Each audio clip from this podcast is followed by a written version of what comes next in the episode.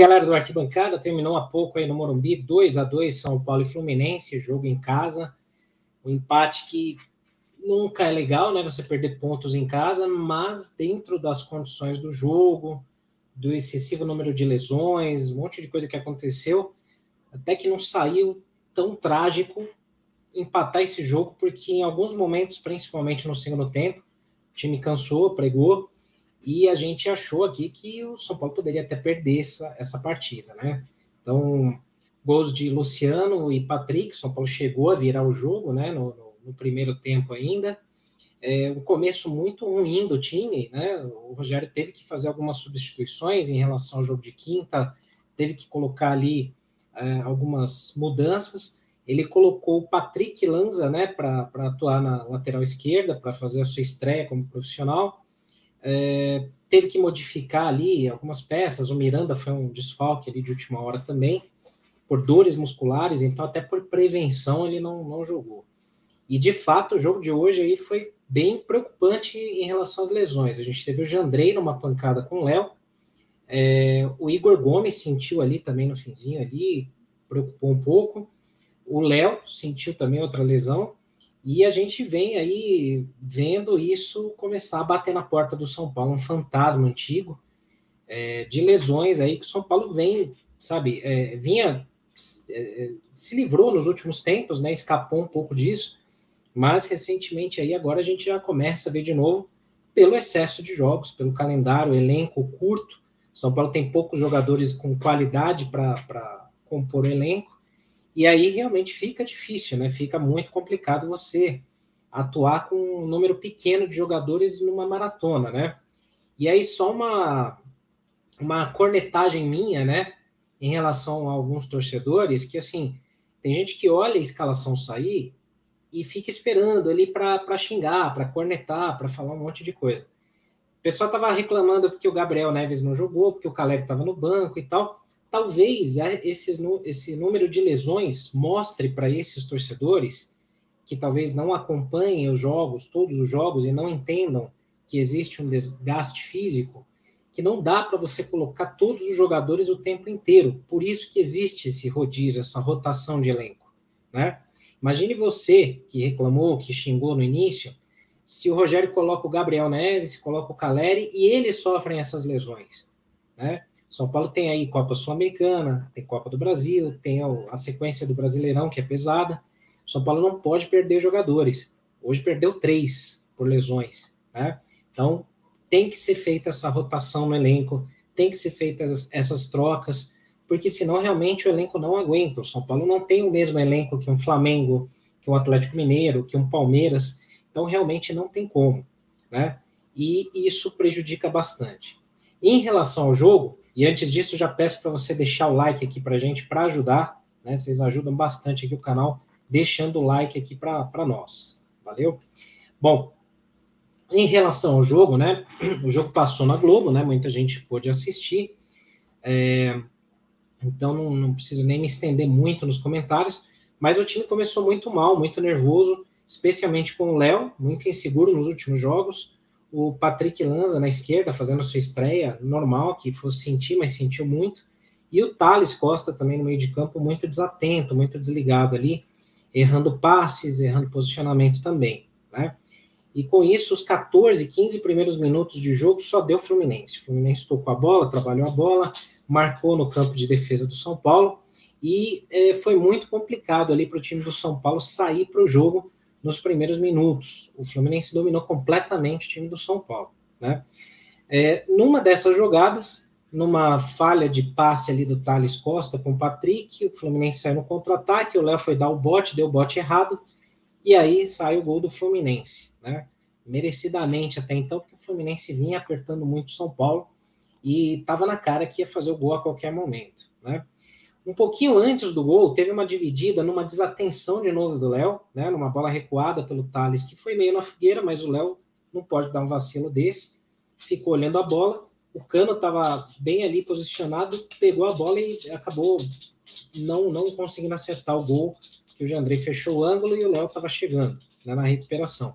Nesse lance, o Léo se chocou com o Jandrei, o Jandrei se machucou. Então, no lance do gol, a impressão que deu até é que o Jandrei não pulou 100% na bola também, porque já estava com dores. E, de fato, foi substituído logo na, na sequência. Né? Então, foi a primeira troca ali. E aí é, o Rogério já acabou mexendo na lateral esquerda, porque o Patrick não estava bem, o Patrick Lanza, né? Então ele coloca o Wellington e, e, ele também, depois, pouco depois, ele acabou colocando o Luizão no lugar do Léo. E isso, assim, claro, a gente não torce por contusão de jeito nenhum e tal, mas foi isso que ajustou um pouco a defesa do São Paulo, porque o Léo entrou bem ali no, no, cobrindo a lateral esquerda, o Luizão, seguro, muito tranquilo na zaga, fazendo dupla com o Diego Costa, muito bem ali. E aí o time se acertou, o time se tranquilizou, reequilibrou o jogo, começou a dominar mais a posse de bola e dominou o meio de campo.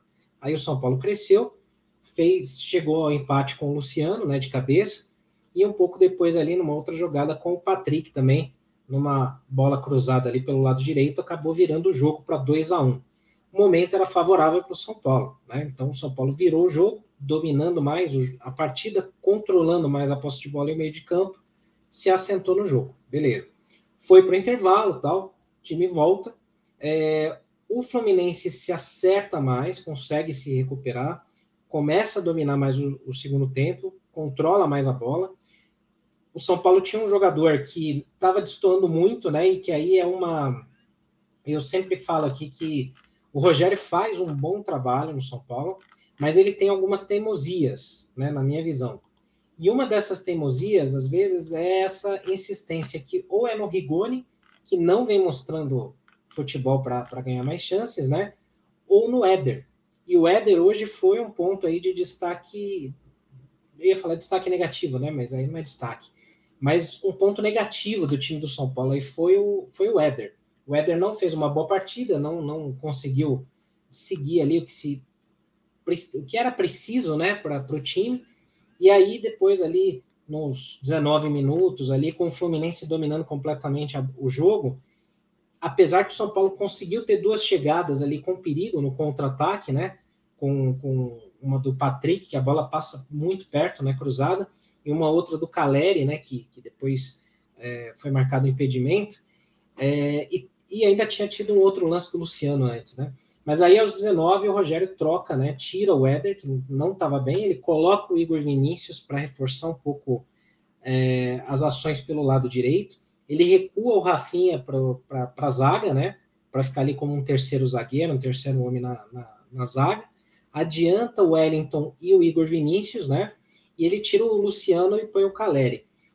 Um minuto antes dele tirar o Luciano, Escanteio para o Fluminense, o Manuel se antecipa ao Luciano e faz o gol de empate de cabeça. Então, se, se a substituição tivesse sido feita, sei lá, segundos antes, talvez o gol não saísse. Embora não dá para a gente culpar o Luciano, né? Pô, o cara é atacante e tal, mas ele não pode tomar uma antecipada dessa também, né?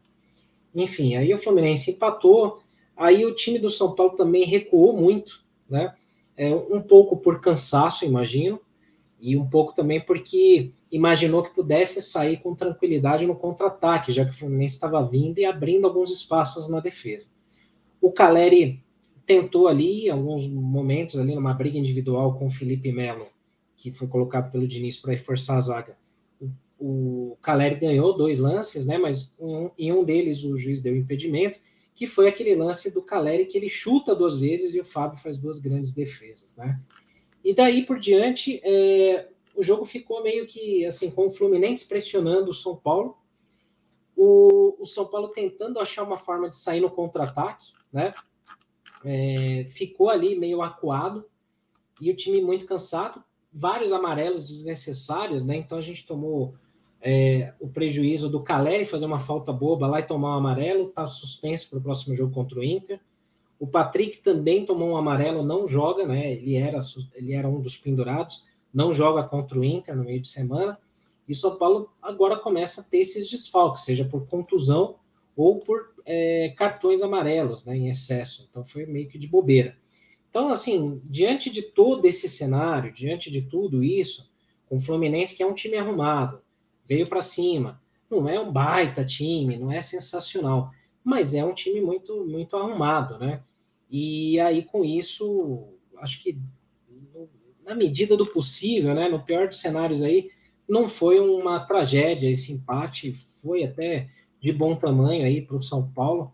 É, conseguir segurar esse 2 a 2 aí com, com, o Fluminense no Morumbi. O ruim é que na tabela o São Paulo permanece ali no, no bolo, ali embaixo, né, na, na, no pelotão intermediário, fica em oitavo, né, porque não consegue passar o Flamengo nos critérios de desempate, e o Botafogo fica dois pontos atrás agora, né, em nono. Então, o São Paulo, se vencesse hoje, ele, ele passaria o Flamengo, ficaria em sétimo, diminuiria um pouco a vantagem do pelotão da frente, né? É, ficaria um pouco mais ali confortável. Mas agora o São Paulo vai ter que recuperar esses pontos perdidos aí, né? É, porque realmente fa faz falta, né? O, os vacilos que o São Paulo teve, né?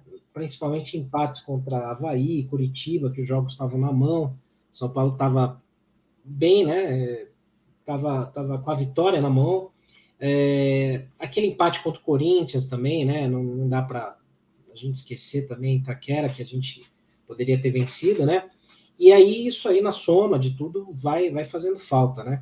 Então, assim, acho que, é, bom, na medida do possível, foi o que deu para o time fazer, foi o possível, né?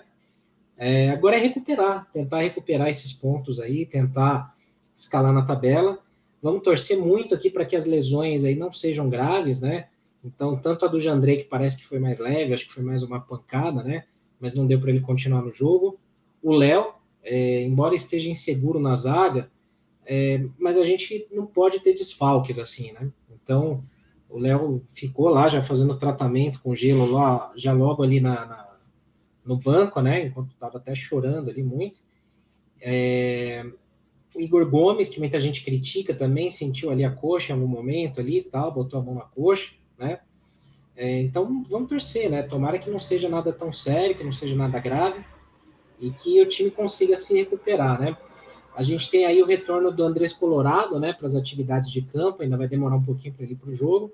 No treino de ontem, no CT, ele já participou da atividade o tempo inteiro, né, segundo o Edu Afonso, da ESPN. E agora a gente vê aí se o time não sofre mais com tantas contusões.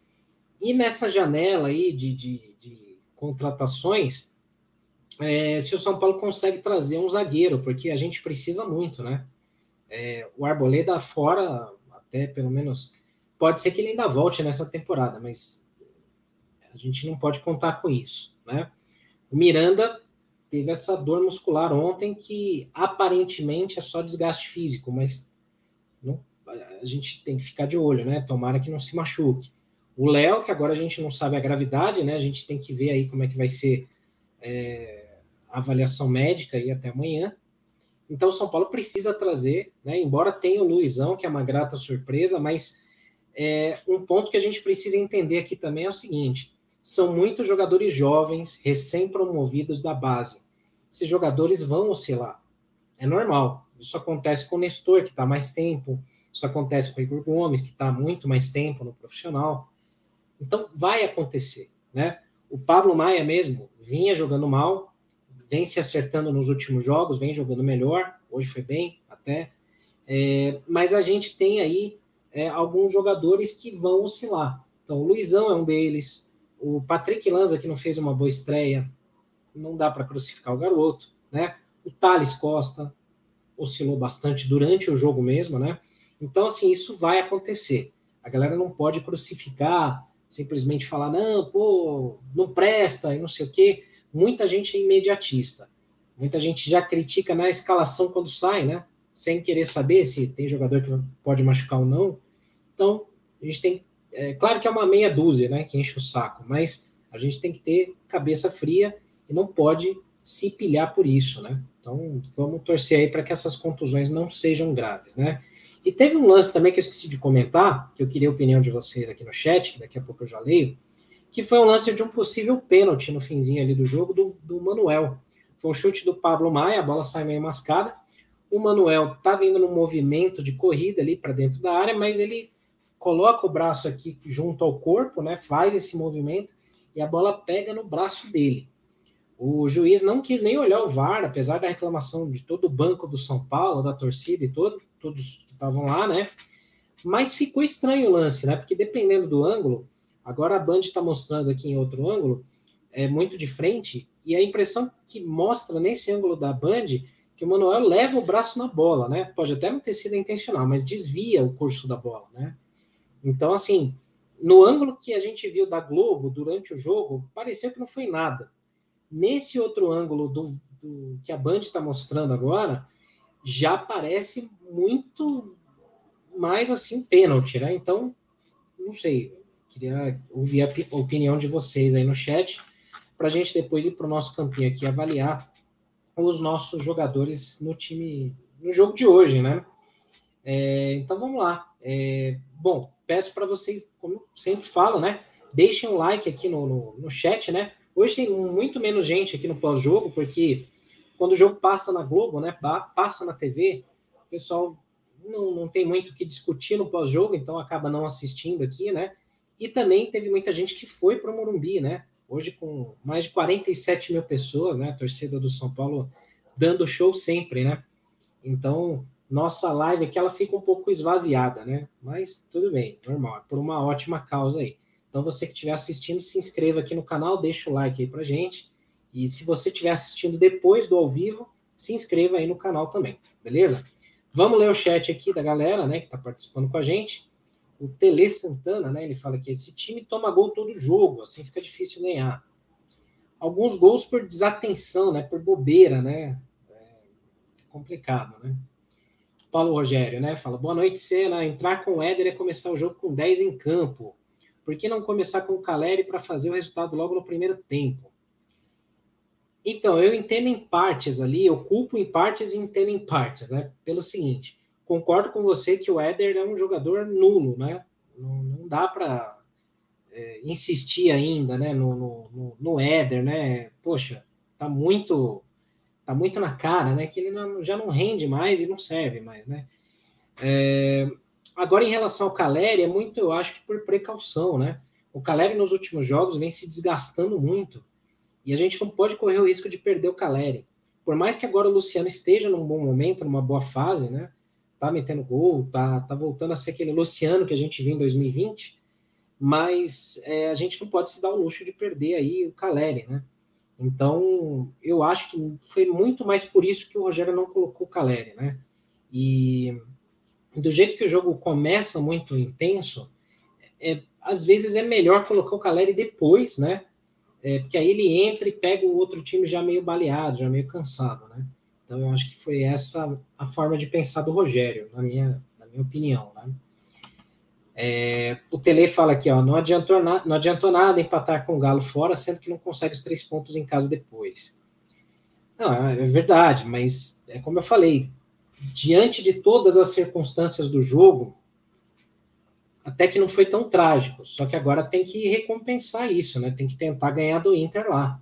E é difícil, né? O Inter deu uma arrumada lá com o Mano Menezes, né? O time ficou mais arrumado, né? Então vai ser uma parada dura lá, na, lá no Beira Rio, né? Vamos ver, vamos ver. Agora o São Paulo tem que ganhar pontos fora de casa, né? Para compensar isso aí. O Ricardo Barati está aqui com a gente. Boa noite. Vamos, tricolor.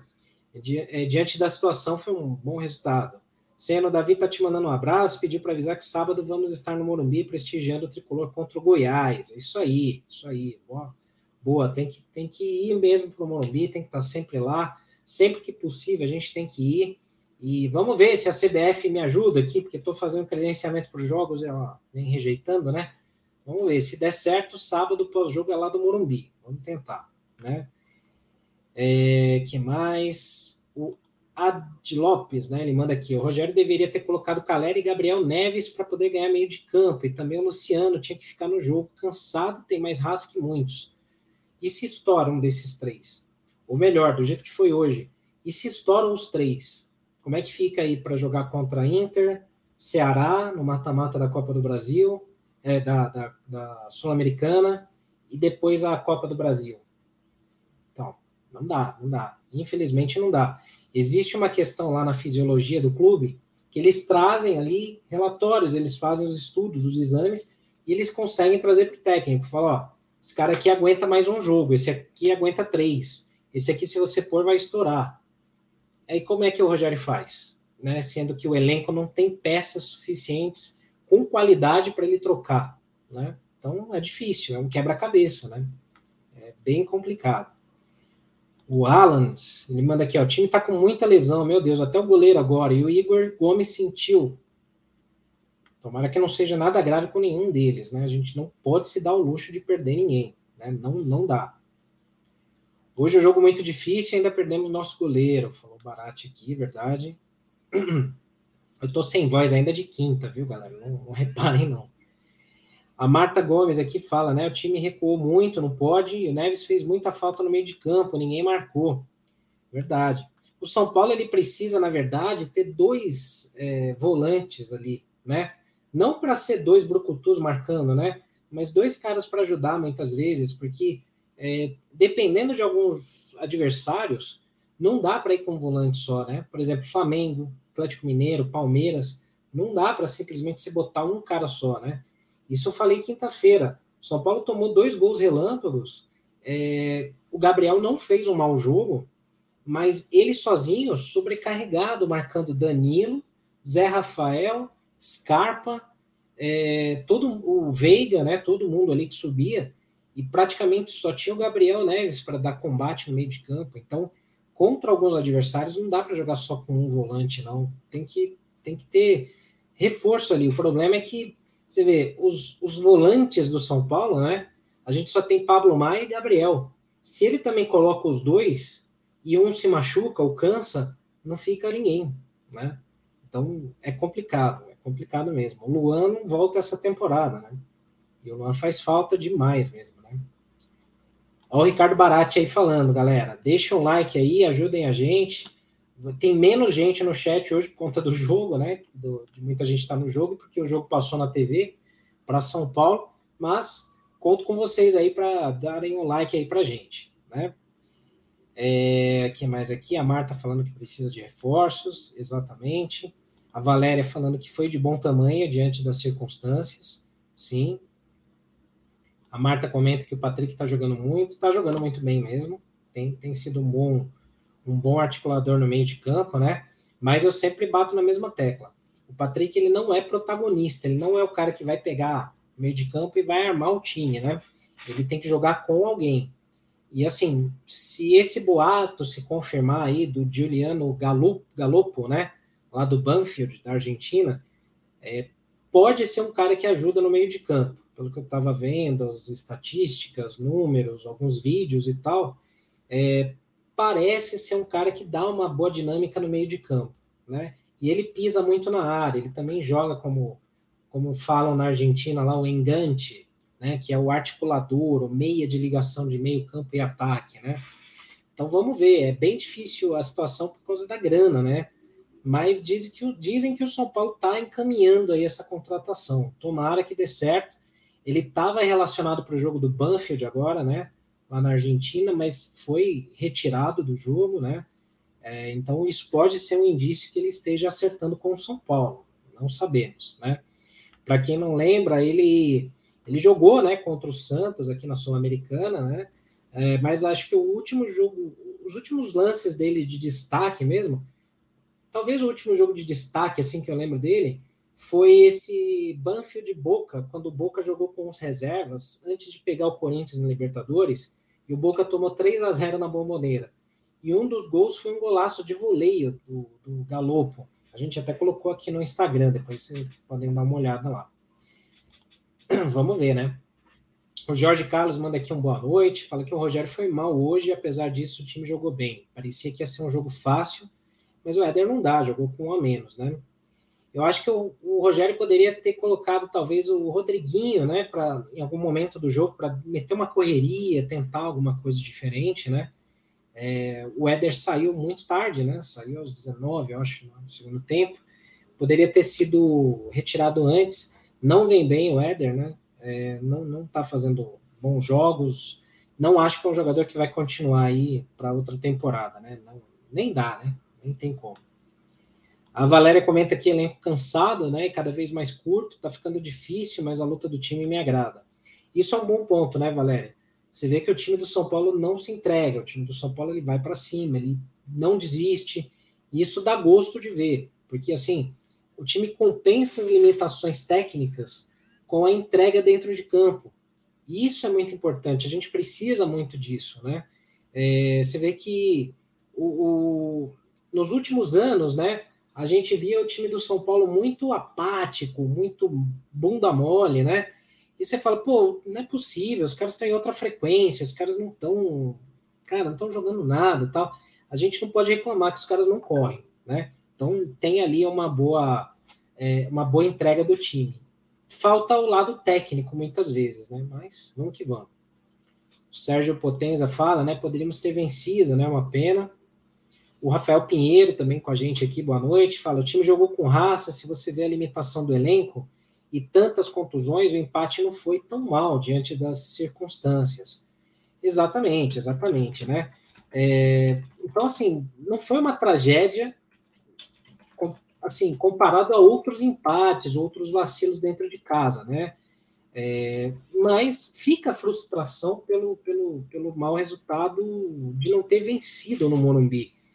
Mas foi um jogo difícil, né? Foi um jogo complicado mesmo.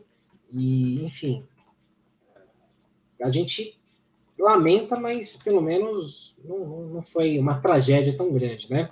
Eu coloquei aqui uma enquete no chat do nosso YouTube para vocês opinarem quem foi o melhor do jogo hoje, né? É, coloquei o Patrick, o Luciano, né? E a opção outro aí, se vocês acharem que foi outro jogador, comentem aqui no chat também, para a gente poder montar aquela imagem que a gente sempre faz aqui, né? O Sérgio Potenza acha que não foi pênalti, Juliano também não, né? Mário Pravato, nosso administrador também, que está lá em Portugal, falando que não foi pênalti, São Paulo no lucro após tantas contusões. Verdade, né? É, a Valéria também acho que não foi pênalti, mas ele poderia ter dado, né? Exato. É, o Rafael Pinheiro fala, né? Como o Rogério disse na entrevista depois do jogo contra o Palmeiras.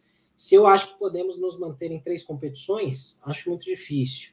E é muito difícil mesmo. São Paulo não tem elenco para avançar muito nas três.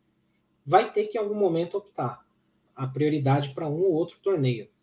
É, eu, sinceramente, eu acho que chance de título, talvez o São Paulo só tenha na Sul-Americana. Na Copa do Brasil é muito difícil, muito difícil mesmo. Embora a gente tenha eliminado um dos grandes favoritos e o outro grande favorito caiu, que foi o Atlético, você ainda tem o Flamengo, você tem o Corinthians, tem sempre uma outra surpresa ali, algum time que complica. Os outros times estão todos muito no mesmo nível, né? Então são bem complicados. Na Sul-Americana, eu acho que o São Paulo já tem uma chance um pouco maior. E aí tem que brigar no brasileiro para não ter riscos, né? Para não cair, para não ficar ali no sufoco. Eu acho que ainda o São Paulo consegue talvez terminar entre os seis primeiros do, do Brasileirão. Tomara, né? Mas tomara que não tenha mais contusões, né? O Haaland, ele fala que eu teria começado com o Rodriguinho no lugar do Éder. Eu não sei se começaria o jogo com ele, porque o problema é que você tem uma situação como a do Patrick Lanza, né? Se o jogador não for bem, você vai ter que tirar. E não é que você está queimando o moleque, mas você tem que arrumar o time. E isso mexe a confiança do jogador. Então, tomara que o Lanza não, não fique abalado né, com isso é, mas, por exemplo, o Rodriguinho, botar ele numa fria, assim, no meio de campo, já contra o Fluminense, que é um time muito bem arrumado, é meio complicado. Então, eu não começaria com ele, mas eu colocaria durante o jogo, sim, tentaria. Né? O Rafael lembra aqui, né? O próximo jogo sem Caleri, Léo, Patrick. Não sei se o Jandrei volta. Difícil, hein? Bem difícil. Lá no Beira Rio ainda. E o Mano Menezes deu uma arrumada muito boa no time do Inter, né? Complica. Que muita gente acha que é a final da Sul-Americana, né? Eu acho que o São Paulo ainda tem uma parada duríssima contra o Ceará aí, mas vamos que vamos, né? É, o Haaland fala, né? Já que a janela abre agora, o Marcos Guilherme já pode jogar contra o Inter, reforços já chegam nessa semana. É, o lance do Marcos Guilherme ainda é a documentação, né? Não sei se ela está pronta. Ele ficou afastado aí durante o tempo que ele pegou Covid, teve que ficar isolado também. Então, oficialmente, o São Paulo ainda não tem, né, o Marcos Guilherme. Não sei se vai dar tempo, né? Contra o Inter não dá. Contra o Inter não, não vai rolar, né? É, talvez pensando no mata-mata, nos mata-matas, né, da Copa Sul-Americana e da Copa do Brasil, aí sim. Mas eu diria que contra o Inter e contra o Goiás não, não teria chance não dele jogarem, dele jogar não, né? É, o Rafael fala, né, que da raiva que alguns, alguns torcedores do São Paulo são chatos para pip, né? E, cara, é verdade, é verdade mesmo. Tem muito torcedor que é chato, mas assim, é muito torcedor que não acompanha o time, que só olha placar, que vai olhar na televisão agora, não viu o jogo. Eu vejo vários no Twitter, às vezes, né? Tem ali umas threads lá que eu sigo, e aí tinha uns caras comentando: putz, tem jogo do São Paulo hoje. Aí você olha daqui a uma meia hora, esse mesmo cara ele vai lá na televisão, ele vê o placar, ou na internet, aí ele vai lá xingar. Pô, empatou em casa com o Fluminense, o Fluminense é um lixo. O cara não sabe que o Fluminense está bem arrumado, que o Fluminense está. Tá, poderia até ser líder do brasileiro, né? Se tivesse ganho hoje. É, não viu as condições de jogo do São Paulo hoje, das lesões, mas que aí na mídia social para desabafar, para xingar. Então a gente não pode levar muito a sério também, né? Não pode dar muito ibope, né? Mas que irrita, irrita pra cacete, né, cara? Pô. É, o Sérgio fala aqui, né? É sempre frustrante, mas achei o meio de campo meio frouxo. O Flu articulava muito fácil. Eu acho que, assim, o São Paulo tem dois graves problemas no meio de campo. Dois graves problemas, e eu sempre falo isso. Você vê que o Fluminense ele tem a peça que falta para o São Paulo. Não estou falando que é esse jogador, mas assim, o Fluminense tem o ganso no meio de campo que para, pensa a jogada, trabalha, articula o time, cadencia, põe velocidade. Ele organiza o meio de campo. O São Paulo não tem esse cara, né? Não estou falando que tem que ser o Ganso, mas falta essa peça no meio de campo, o meio de campo mais cerebral, o cara que pensa o jogo, que arma o time. O São Paulo não tem. Quem está fazendo isso é o Luciano voltando para buscar bola, né? A gente viu várias vezes no primeiro tempo isso, e o Patrick fazendo uma função que não é a dele. Porque quem tem que fazer isso no jogo de hoje era o Thales. Não fez, né? Nos outros jogos, o Nestor não vem fazendo, né? Outro que poderia fazer é o Nicão, mas Nicão eu acho que não tem nem qualidade para fazer isso, né? E o outro problema sério do meio de campo do São Paulo é marcação. Então você vê, o Gabriel, ele até tá dando conta sozinho de segurar a marcação no meio de campo, que eu acho temerário, né? Como diz o comentarista de arbitragem, né? Temegário. Mas assim, ele fica sobrecarregado. Então, esse essa marcação de meio de campo, ela está muito espaçada, está dando muitos, muitos espaços né, para os adversários. Vocês viram como o Palmeiras deitou e rolou no primeiro tempo, na quinta. É, em outros jogos foi assim também, então é complicado, né? Complicado mesmo. São pontos que o Rogério precisa ver com uma certa urgência isso aí, mas aí tem esse quebra-cabeça também dele que é como escalar esse time com tantos problemas, né? O Rafael perguntando do Galopo, né? Comentei agora há pouco, né? Então, vamos ver, né? Ele estava relacionado hoje para o jogo do Banfield, saiu do, na lista né, de convocados. Vamos ver. O Pedro Vieira, Santista, está aqui com a gente, um abração aí. O Rafael Pinheiro fala, né? O Wellington jogou muito, e ele pergunta: sendo que notícia é essa do grupo City? O São Paulo pode escolher cinco nomes por empréstimo em troca de jogadores da base. Bom, te comentar aqui bem rapidão como é que é essa história, porque teve. A gente até postou no Instagram e teve gente que não leu, não entendeu nada. O que, que acontece? É, segundo o IG, o portal IG, né, um setorista do portal IG, é, o que acontece é o seguinte: o São Paulo teria um acordo com o Grupo City. O Grupo City é o grupo que comanda o Manchester City, o New York City, o Montevideo Torque, acho que o Bolívar, da, da, da Bolívia, e tem mais um ou dois clubes aí. Tem um na Austrália e tem mais um outro aí, né? É, e que está querendo fechar com o Bahia também, né? Então, esse grupo City tem vários jogadores, não só os que atuam nos clubes, mas alguns jogadores que têm contratos com eles, né?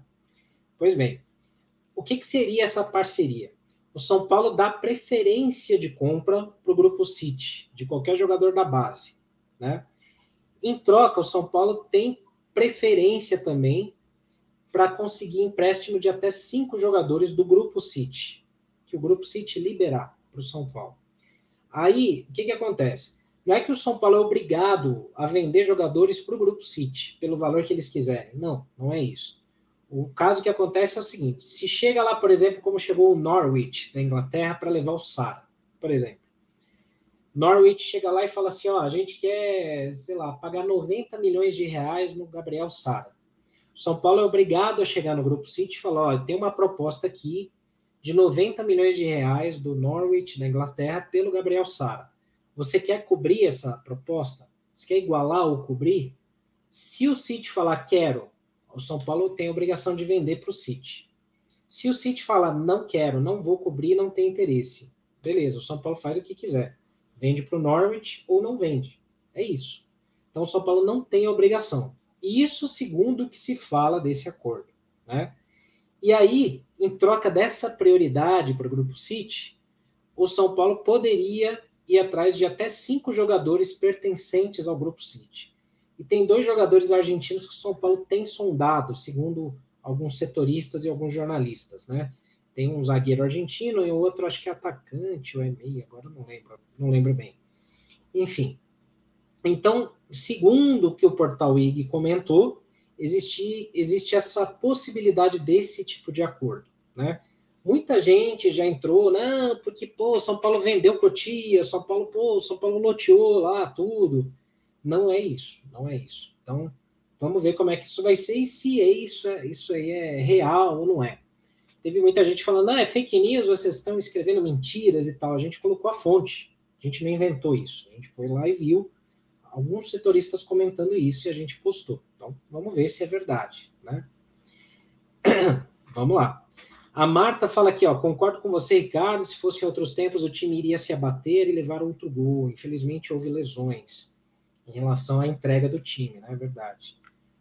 O Márcio Neri, né? Fala, esse, esse Rogério Senna é horrível nas substituições. Ele é o tipo de treinador que estraga o time nas alterações, burro demais. Então, cara, mas o que, que você acha que ele errou? Porque assim, o Lanza estava mal. Ele tirou e colocou o Wellington. O Reinaldo tá machucado. Não dá para jogar com o Reinaldo. Não dá para improvisar alguém ali. Então ele pôs o Wellington. O Léo lesionou. Não tem ninguém mais para colocar. Ele colocou um zagueiro, colocou o Luizão, que para mim até deveria ser titular. Beleza. Aí ele tira o, o Éder. Não, aí teve o Jandrei. Lesão, não tem o que fazer. O goleiro. Aí ele tira o Éder, que aí é um erro dele. Eu acho que o Éder não tinha que ter começado como titular, né? Mas aí ele tira o Éder e coloca o Igor Vinícius para mudar o esquema tático do time. O São Paulo estava numa linha de quatro. Ele coloca uma linha de três zagueiros, colocando o Rafinha na zaga, e avança os dois alas para os alas atacarem. Eu não acho que está errado. E ele tirou o Luciano colocando o Caleri. Desculpa, não vi erro. Não vi erro. O único erro, na minha visão aí, seria o Éder começar como titular, que ele está muito mal. Minha única ressalva aí. Né? Rafael Pinheiro falando torcedor do amendoim detectado. É... Que mais aqui? Ah, o Anthony Matheus ele fala, lembrando que o Rogério Ceni falou que tínhamos que aguentar até o dia 18 por conta da janela, né, para ver se o São Paulo consegue trazer jogadores. Eu acho que o São Paulo tem jogadores acertados já, mas é até bom que não alastre isso para a mídia, porque inflaciona o mercado. Tem clube que fica de olho. Se falar, ah, o São Paulo, pô, o São Paulo achou um cara bom lá na Colômbia, sei lá, chutando aqui, né? São Paulo achou um nome muito bom lá na Colômbia tal, e o fulano de tal. Aí o Palmeiras vai lá e compra. O Flamengo vai lá e compra. Então tem que ser na calada mesmo, tem que ser na miúda, né? senão complica. É, o Marcelo Neri tá bravo com o Rogério, ele fala: temos que ter humildade para reconhecer que o nosso treinador é ruim. Comenta aí com a gente, Márcio, é, Márcio quem que você traria para o São Paulo no lugar do Rogério? Quem que seria o seu treinador? Mas não vem Guardiola, Klopp, que não dá. Fala dos nomes que estão disponíveis no mercado. É, aí a gente comenta aqui. O Rafael Pinheiro coloca aqui, ó, dadas as circunstâncias, estamos fechados com o Rogério Ceni. O Eduardo fala, Rogério é muito ruim. Quinta era para ter sido cinco para o Palmeiras. Time não tem padrão de jogo. Com o Rogério vai perder Copa do Brasil e Sul-Americana. Cara, opiniões. Eu discordo muito de você. Quinta foi um jogo ruim, sim, é, mas não. Eu não acho que o Rogério montou errado o time na quinta, não. O Rogério montou o time certo. Os jogadores que tremeram, né? Muito jogador tremeu ali na quinta-feira. O Wellington tremeu, jogou mal, né? O Léo tremeu, jogou mal. Aí os dois gols do Palmeiras saem em falhas deles. Não foi o Rogério que estava em campo. O Rogério jogou com o que tinha, né? E para mim, eu acho que assim, o Rogério hoje é o melhor nome disponível no mercado, né? Agora, de repente, se você acha que um Elano poderia ser uma boa, o outro nome, eu eu comento aqui o que eu comentei para o Márcio. Comente aqui no chat quais nomes que você traria para o São Paulo, para o São Paulo demitir o Rogério hoje. Quem que o São Paulo deveria contratar como treinador? Né? O Rafael Pinheiro coloca aqui: temos que ter humildade para saber que temos torcedores modinhas. Quer torcer para time que tem dinheiro? Simples. Pula do outro lado do muro. É uma, é uma discussão que é muito longa, né? É, cada um tem uma visão é, muita gente acaba entendendo que é mais fácil trocar de técnico. O Leco pensava muito assim, né? Eu não concordo. O Leco achava que era só trocar de técnico e ponto. É, eu eu não, não concordo com essa visão. E muita gente entende que a culpa também é de alguns jogadores. Eu já penso mais assim, porque eu acho que o São Paulo tem muito jogador nota 5, nota 6. E você não pode ter muito jogador assim no time, porque todos eles somados deixam o time nota 5, nota 6. Aí você pode até ter um cara nota 7, 8, mas o resto do time ele puxa a média para baixo. Então você tem problemas ali que às vezes trocando só de treinador você não resolve, né? É, o Eduardo ele fala aqui, o BKSS, né? O, Caramba, esqueci o primeiro nome dele. BKSS, que era argentino, né? Que era do Defensa e Justiça. É, e teve, teve aí no, algumas passagens aí, algumas felizes e outras não, né? Ele está no Defensa e Justiça hoje. Sebastian BKSS. Tinha esquecido o primeiro nome dele. É um nome que eu, eu tenho curiosidade, sim, de ver trabalhando no futebol brasileiro. É um cara que eu acho muito promissor um técnico que eu acho interessante. Mas vale lembrar que ele teve uma passagem recente num clube grande argentino que não está num bom momento e tal, mas ele não foi bem, que foi o Racing?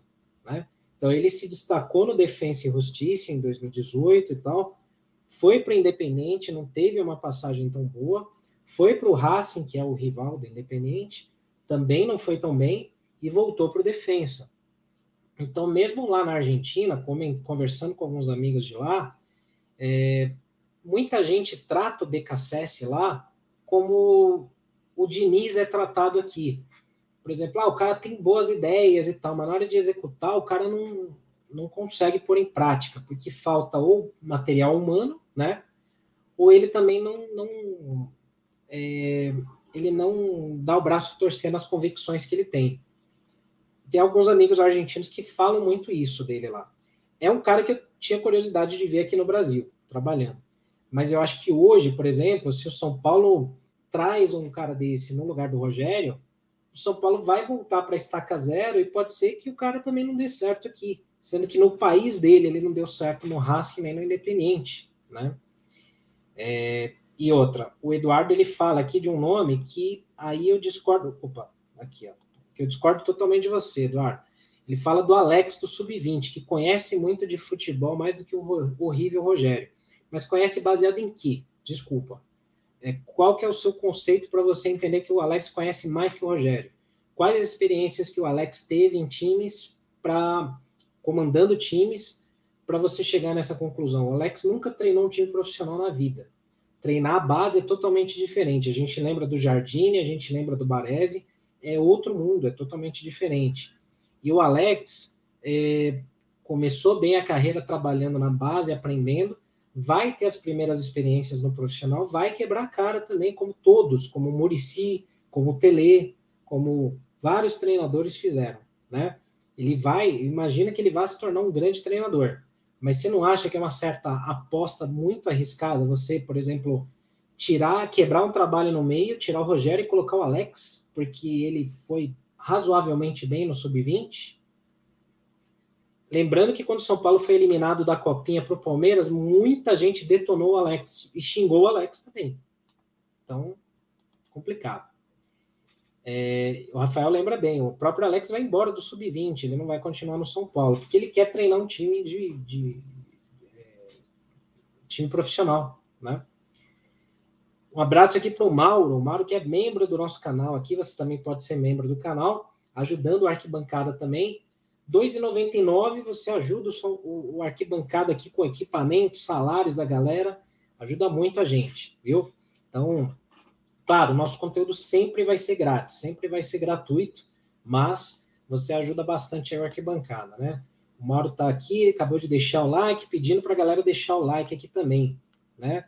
E ele fala aqui, ó, cheguei agora e não entendi o porquê da discussão a respeito da troca do Rogério. A minha opinião é totalmente contrária. Que loucura. Bola para frente, vamos ver reforços bons e vamos nos ajeitar.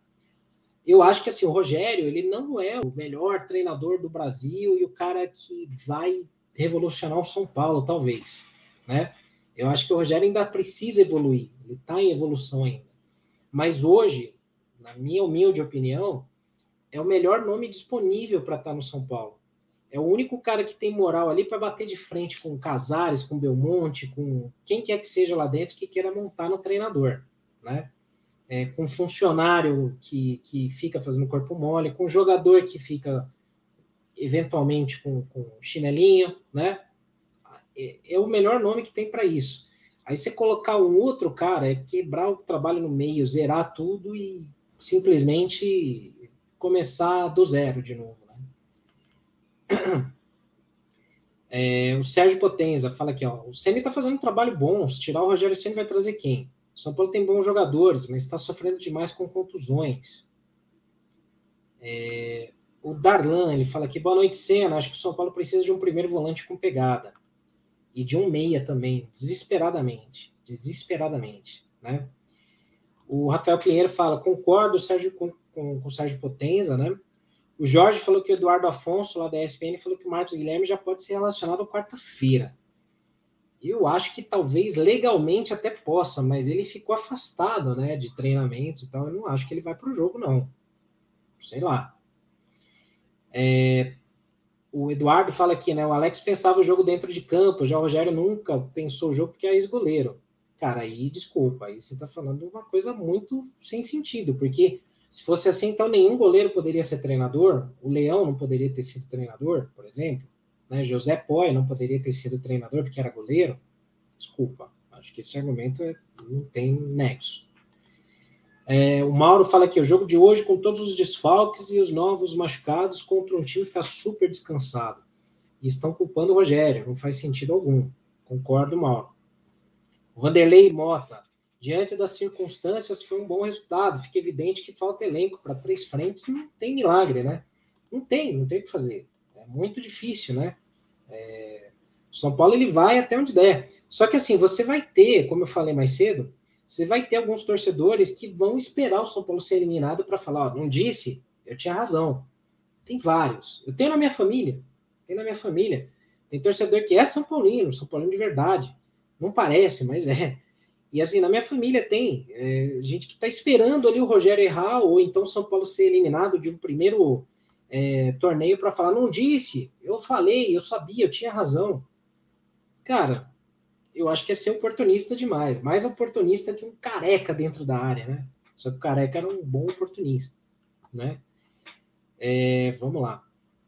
É, Mauro Cristóstomo também falando aqui, ó, é um time em reconstrução e pela primeira vez nos últimos anos conseguimos ter algum rumo. Hoje jogamos bem diante das circunstâncias. Exatamente.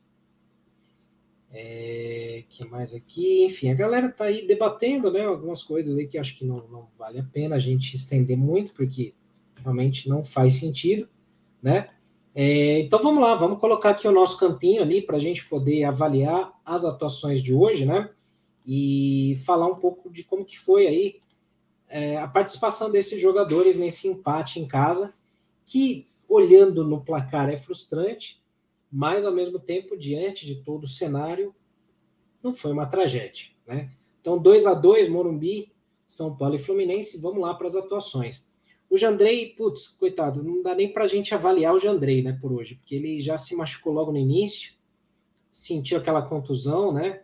Então não dá, a gente vai ter que colocar uma seta regular aqui para ele, porque ele não, não teve nem.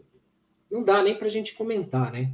Saiu muito cedo do jogo tal. Tomara que não seja nada grave. É, é um risco o São Paulo pegar jogos tão complicados aí com o Thiago Couto no gol, que ainda é um goleiro inexperiente, né? Ainda é um goleiro que vai precisar ainda de muito mais tempo de jogo, né? Vai precisar crescer bastante ainda, né?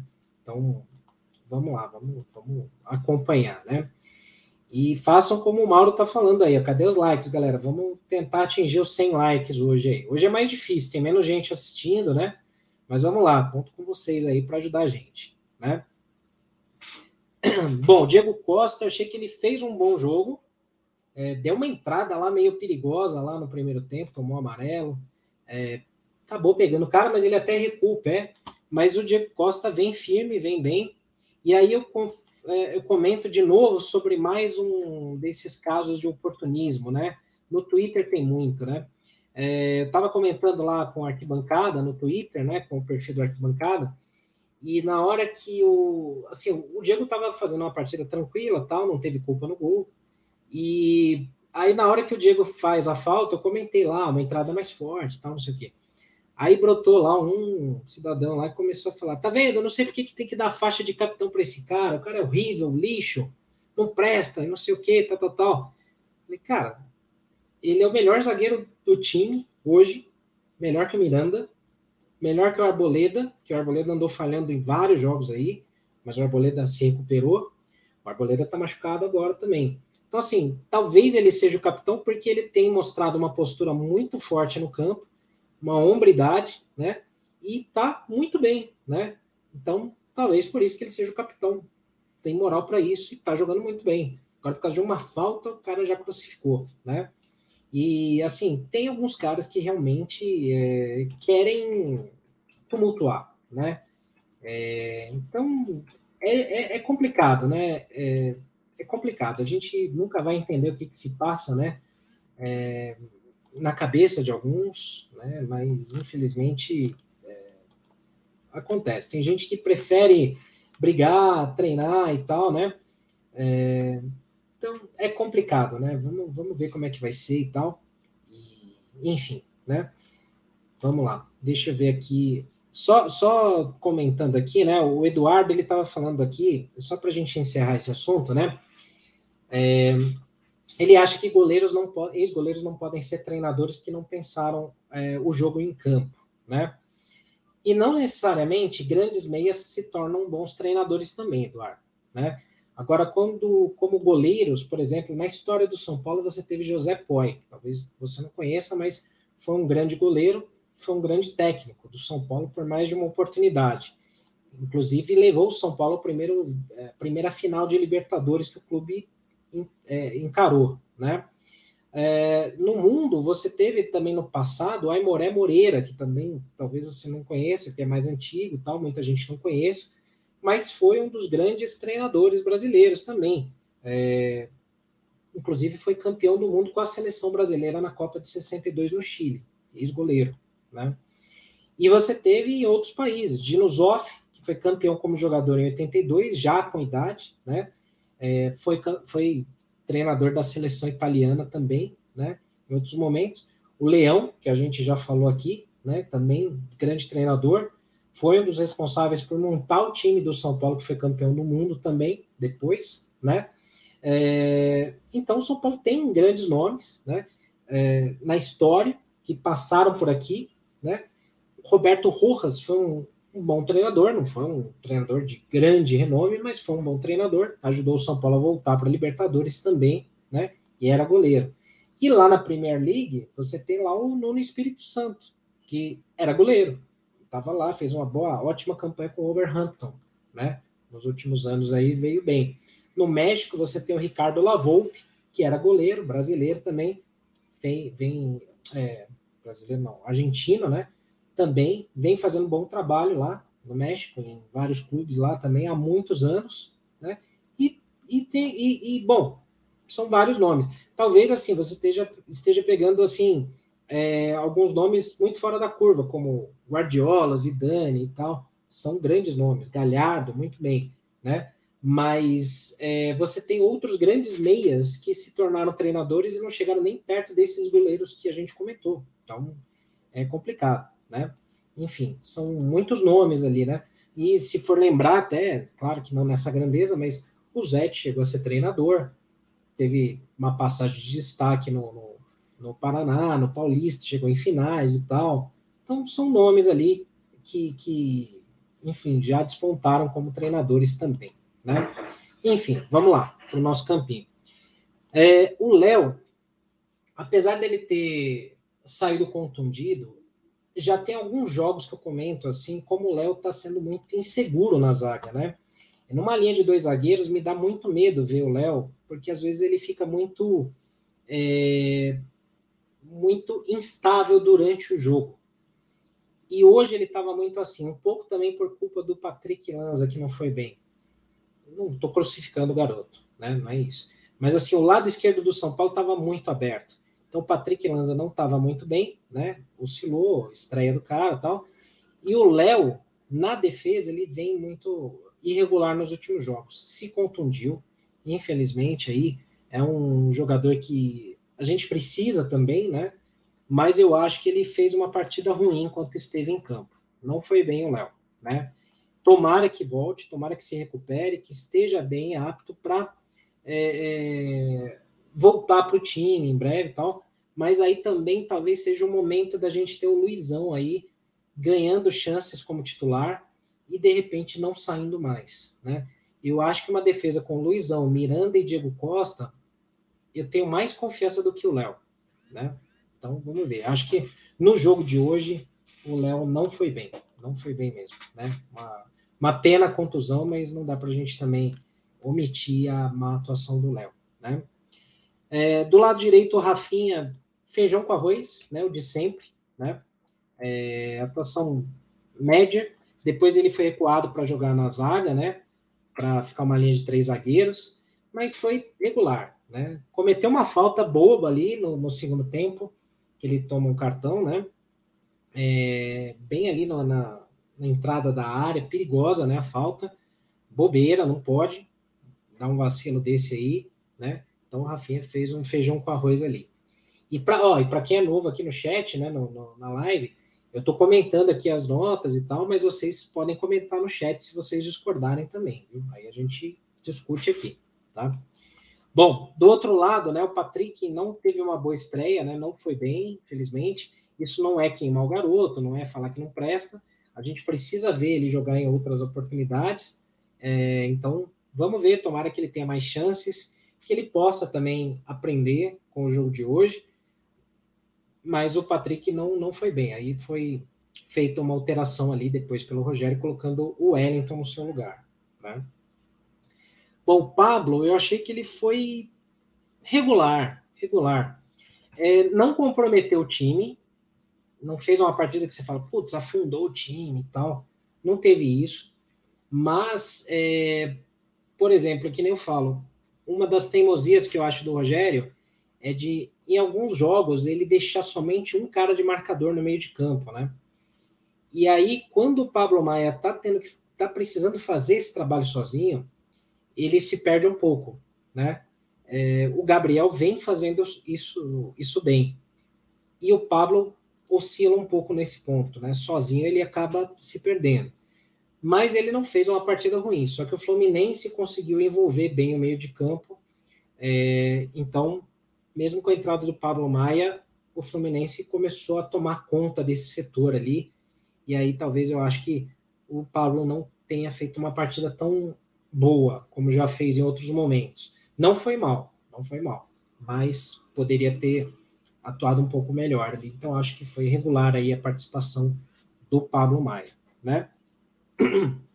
Bom, dali para frente, né, no meio de campo. O Patrick eu achei que foi bem, achei que fez uma boa partida, é, puxou contra-ataques, foi bem, fez o gol, apareceu muito na área. Ótima partida do Patrick, foi muito bem. Para muitos aqui na nossa enquete, foi o melhor em campo, né?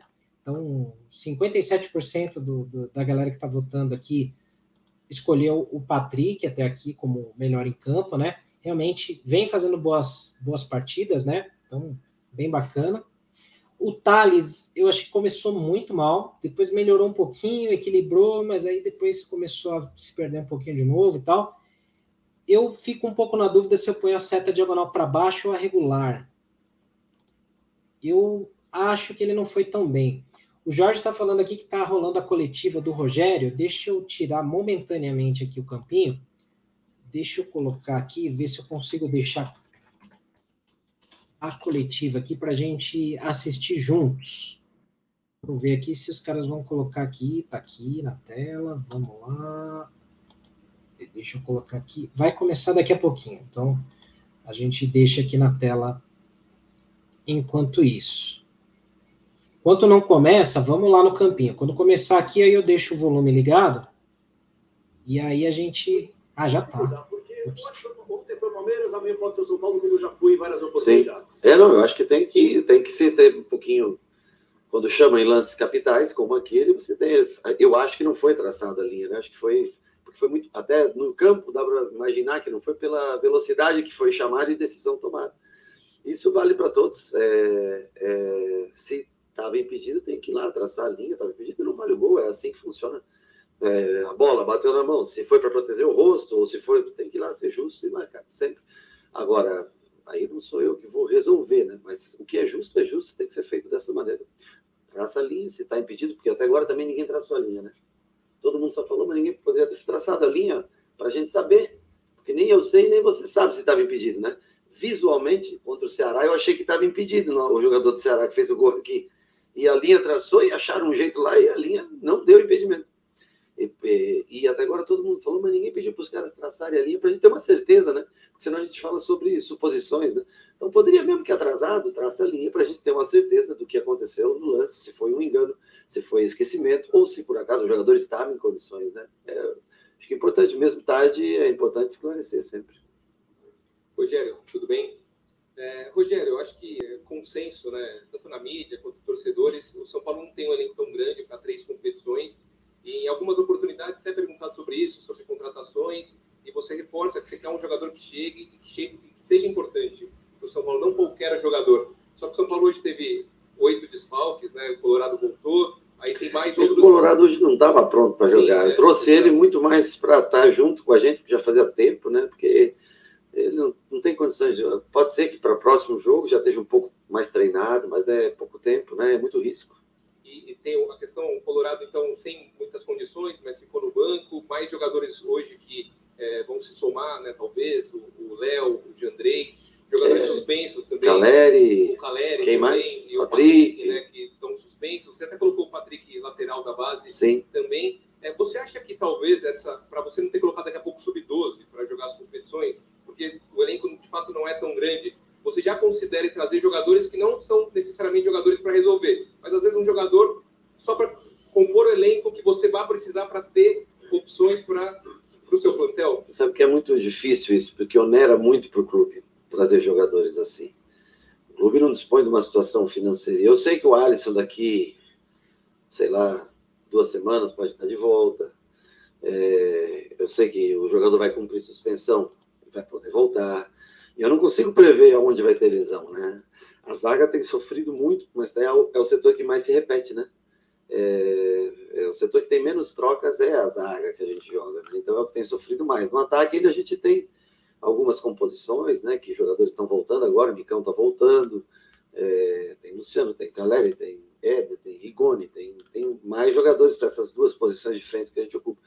No meio-campo e na, e na defesa é que nós estamos com, com problema. Você vê, o Reinaldo machucado. Eu não queria utilizar o Wellington hoje pelo risco de lesão. É, por isso que nós arriscamos um, um, o Patrick, que é um menino que treinou essa semana com a gente e que tem convocações para seleção e tudo, né? Foi importante, eu acho que ele, ele estrear, sentir o peso do que é um jogo no profissional, 40, 40 e poucas mil pessoas. O problema é que você não, não é que você não treina esses jogadores há seis meses, tá entendendo? E é difícil você pegar em uma semana e passar, sem praticamente treinar, só na teoria, passar para eles tudo o que você quer. Mesmo um jogador numa contratação que chega agora, ele não vai pegar o mesmo ritmo dos outros, não vai entender a, mesma. A não sei que seja um fora de série, um jogador muito acima da média, mas é, é difícil você. Porque você tem que construir tudo, tijolo por tijolo, do que você construiu até hoje no teu sistema de jogo, como você joga, onde são as puxadas. E, então, por isso que a, as contratações, quando começa a temporada, elas são muito importantes, porque elas vão se estender pela temporada e vão cada vez evoluir. Um jogador que chega em meio de temporada, ele vai ter mais dificuldade de adaptação, seja ele jovens da base, ou seja ele de fora vindo. Então, mesmo que a gente puxe um atleta da base, não é simplesmente puxar e colocar. Você tem um tempo de, de, de mostrar para o cara como, como se posiciona, como marca, como, em, como pressiona, onde pressiona, gatilhos de pressão, é, quando você baixa, quando você sobe, em, em qual jogador está o gatilho para se marcar. É, é, difícil, não é? Não é uma coisa simples, não. Por isso que é, é, legal quando você tem um elenco desde o começo do ano e vem trazendo ele, porque a, a chance de cada um entender mais e crescer é maior, né? Então, é um momento difícil, delicado, mas se eu disser para você que vai melhorar, eu vou mentir, vai piorar. Porque hoje é domingo à noite. Nós já vamos amanhã recuperar jogadores, treinar um pouco aqueles que, que não jogaram. Na terça nós já estamos viajando de novo. E na quarta tem jogo de novo. Quando nós voltarmos na quinta, na sexta tem treino e no sábado tem jogo. Que isso? É, é, não tenho o que eu dizer para você. Eu não sei nem com quem eu vou contar, porque eu, não é só os suspensos. Tem os suspensos, tem os que jogaram três, quatro jogos seguidos e que se eu colocar tem grande chance de lesionar. Então a gente monta o time de acordo, de acordo com as. Nem o sistema eu já não escolho mais. O que eu quero. Eu escolho do que eu tenho, já não do que eu quero se eu jogo com um 3, se eu jogo com linha de 4, muitas vezes não é mais do que eu acho do time adversário, não, é o que eu acho do meu time mesmo. Se eu tenho possibilidade de jogar naquele sistema ou se eu tenho que ir para outro. Não tem. Até... E assim, as decisões vão chegar de Copas, né? E você vai estar. Tá, é, você vê que vai desmoronando, é, vai despedaçando. Cada dia vai, vai cair num pedaço, vai cair num pedaço, vai cair num pedaço. E infelizmente é natural. As equipes, como eu falo, as equipes que têm grandes elencos, que têm um número grande de bons jogadores, elas vão se sobressaindo, porque o desgaste é muito grande.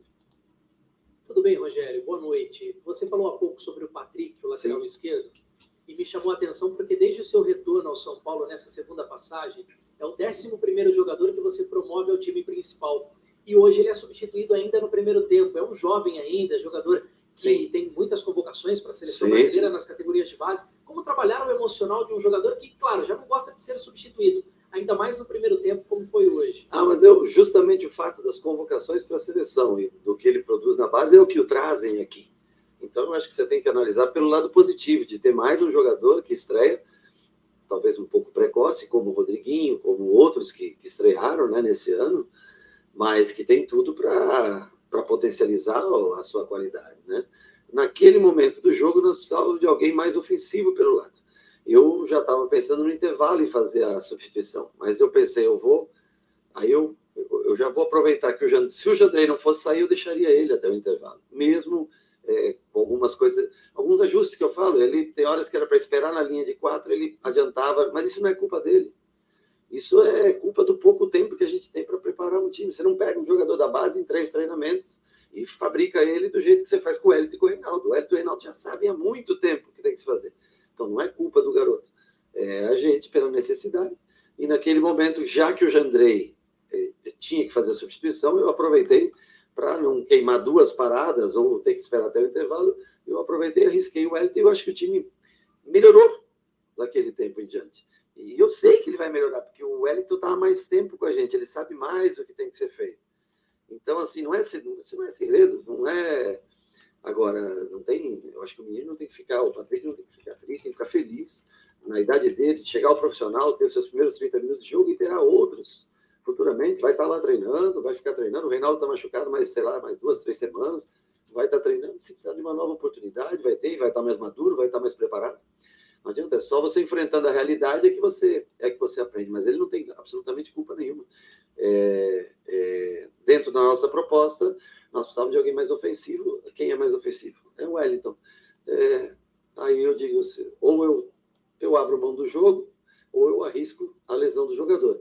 Léo Pelé, ou eu coloco ele para jogar para ter saída boa, ou eu abro mão e coloco um zagueiro mais defensivo, que é o, que é o Luizão. O Diego também vai a mesma coisa, o Igor Gomes também serve a mesma situação.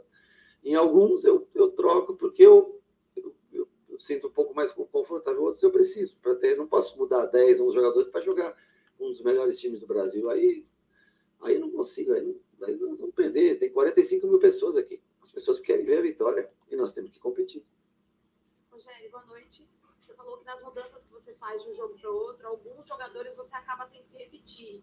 Se eu não estiver enganado, acho que o Igor Gomes é o jogador de linha agora com maior sequência de partidas. Eu queria que você dissesse o que, que é esse diferencial do Igor para sua equipe, porque às vezes você prefere o Igor, por exemplo, hoje o Nestor ficou como uma opção no banco. Então, o que, que o Igor te dá nesse seu esquema? A sustentação de equilíbrio defensivo que a equipe precisa.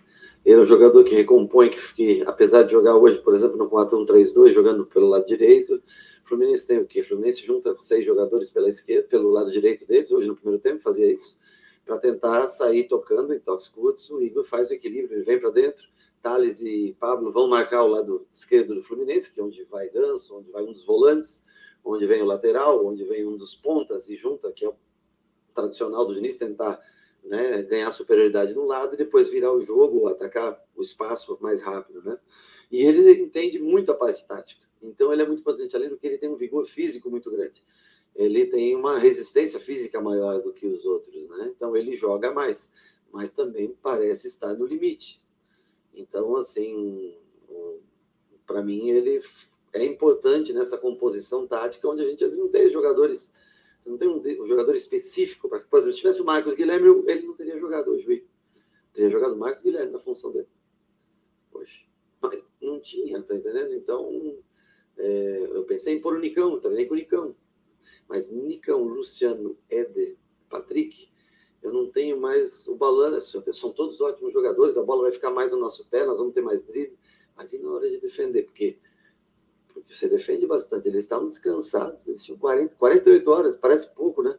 Mas para um time de futebol, 48 horas a mais de descanso ou de treinamento é, nessa sequência de jogos é, é, é, muito importante. Então, nós sabíamos que nós íamos sofrer na parte física. E, infelizmente, tivemos duas lesões, uma muscular, espero que a, hoje, a outra não seja nada grave, que seja só uma pancada e que o Jandrei possa estar de volta. Rogério, há pouco você explanou aí a sequência de programação do São Paulo, praticamente zero tempo para treinar. É, e a reclamação não é só sua, porque o calendário está aí para todo mundo, né? você mesmo disse. É, o cenário ideal seria, talvez em algum momento, as equipes que disputam essas três competições, chamados grandes, né? A gente sabe das dificuldades econômicas, mas que os clubes começassem a tentar montar duas equipes e dar condição para que o técnico pudesse trabalhar. Não, mas você, a gente tenta montar duas equipes, mas aí você precisa de dinheiro para montar duas. Para montar uma já é difícil. Então, assim, nós temos 30 jogadores, mas nós temos muitos fora. Dos 30, nós temos. Você pega X deles suspensos, X do departamento médico, mais alguns em transição, é, e muito garoto. Mas é assim, não dá. Cara, com exceção do Flamengo aí, que contrata todo mundo, né? o Atlético vem trazendo jogadores, o Palmeiras agora. Então, tem outros que tenham condição financeira para ter um elenco, né? Tem de jovens, né? Promovendo a sua base, que é o que é o que o clube que está numa situação mais difícil financeira tem que fazer, tem que tentar achar um jovem jogador que tenha talento, que o custo seja baixo de, de, de salário e tudo, né? Não há muita, muito segredo. Outra coisa, a janela estava fechada até, aliás, está fechada, abre amanhã, né? É, até aí não tem o que você fazer, mesmo que você contrate, você não pode usar, né? Então, hoje, por exemplo, é uma pena que não seja um dia mais e para o jogo de hoje encaixaria muito bem o, o segundo tempo, o Marco Guilherme, que tem a velocidade, nós puxamos muitos contra-ataques, tivemos muita chance de contra-ataque de matar o jogo, e fazer o 3 a 1 né, antes que o Fluminense empatasse. Mas nós sabíamos que nós estávamos enfrentando uma equipe de muita qualidade, que tem muita troca, que tem só de jogadores de meio campo à frente, tem, tem troca Fluminense é uma boa equipe. Eu acho que hoje o Fluminense se coloca como a quarta equipe mais importante no, em matéria de elenco, né? É, no, no futebol brasileiro. Acho que é uma equipe que, ao menos para a gente, deu muito trabalho e vem ganhando jogos em sequência. Então, o resultado foi ruim. A, o jogo foi um jogo muito. Eu achei que foi um bom jogo, sabe? Controle, enquanto nós estávamos na frente, é, puxamos muito contra-ataques, eles com a posse tentaram chegar e nós puxamos Quer dizer, houve uma troca de, de, estilo de jogo, mas que foi um jogo bem, bem interessante, eu achei, do, do ponto de vista de quem? Acho eu, não sei se vocês concordam também, não sei. É, pode ser que pela televisão seja diferente, não sei, mas achei que foi um jogo com bastante opções, bastante alternativas. É, só que nós acabamos com, com o Luizão, que tem quatro, cinco jogos no profissional, com o Patrick, nós começamos com o primeiro jogo no profissional, é, Pablo com poucos jogos no profissional, é, Wellington, tendo, todo, todos os jovens aí da base tendo que, tendo que jogar. Rogério, tudo bem? Boa noite. Eu queria te pedir licença para voltar num tema que talvez seja até passado já, que é a sua renovação. É, mas é porque recentemente a gente falou com o Murici e ele Sim. falou uma coisa muito interessante, que é quando você renova com o treinador, quando você mostra, enfim, você confia no trabalho, que você investe no trabalho, inclusive isso ajuda a impedir que jogadores queiram sair do clube, né? Uhum. Que isso passa mais confiança. E você já esteve lá do outro lado. Eu queria saber é, se você concorda e se você acha que, que essa, essa questão toda da sua renovação e tudo mais vem ajudando é, pro o clima do grupo e também para o jogador confiar, tanto em você quanto na gestão também, que hoje cuida do São Paulo. Olha, em teoria, a renovação de um treinador é porque o clube acredita que aquele cara seja o cara correto para continuar por um ano e pouco. Na prática, no futebol, diferente da teoria, nós sabemos que as mesmas três, quatro, cinco derrotas, elas te levam sempre a, a, a questionamento sobre continuidade ou não. Mas eu acho que é importante porque o jogador que tem o seu contrato ainda por mais um ano, mais dois anos, pensa, pô, estou trabalhando com esse cara, então não é um outro cara que vem daqui a pouco e troca, se o cara tem interesse. O que está lá precisando de uma renovação de contrato também vai ter um esforço para para tentar com que seu contrato seja renovado. Não que seja só um peso meu de escolha, né? mas, mas logicamente que, que, que o treinador, se não é ouvido, deveria ser ouvido sobre uma continuidade ou não. E às vezes a gente, as pessoas ficam magoadas e você tem que tomar decisões, tem que ter escolhas, porque às vezes você tem um salário muito alto, por exemplo, um atleta que é um bom atleta, mas se você não tem condições, você tem que conversar com aquele atleta para ver se consegue chegar no meio termo para que seja bom para o clube, bom para ele e bom para a gente trabalhar. Agora, é, eu acho que é favorável sempre você já ter uma programação do ano que vem, você saber uma, uma né, em que área, em que posição você precisa, porque é você mesmo que estará comandando o time no ano. Então, em, de que maneira você joga, que jogadores você precisa.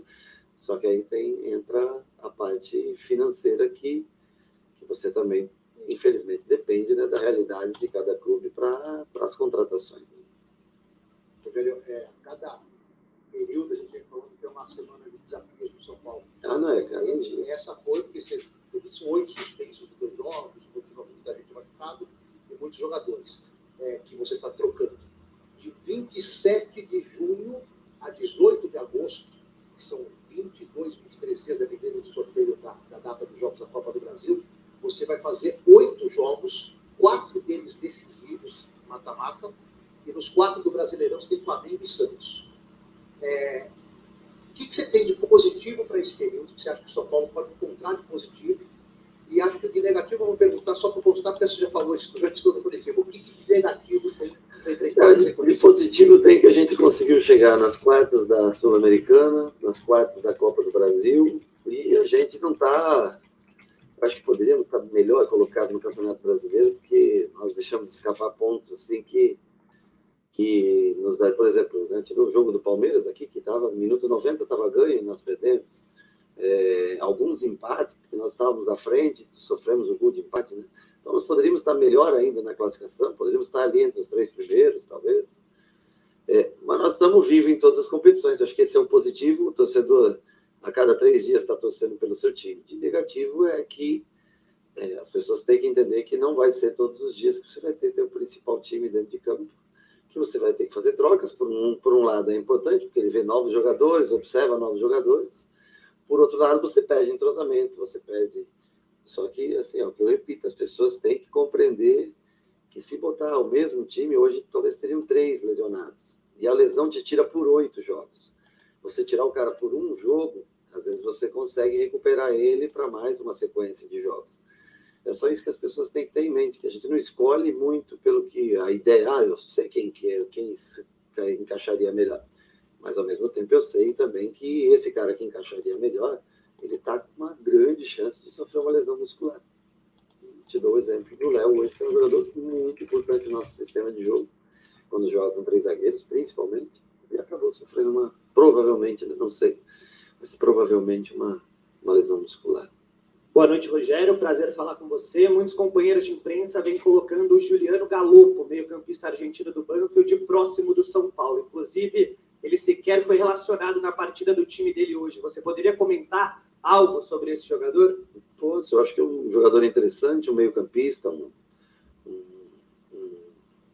um 8 barra 5 barra 10, um jogador versátil, assim como nós temos alguns no elenco. É, mas eu não eu sei que é um jogador que custa caro, e aí é uma questão aí da parte diretiva, de investidores, porque o clube em si não tem condições de trazer o, pagar pelo jogador, né?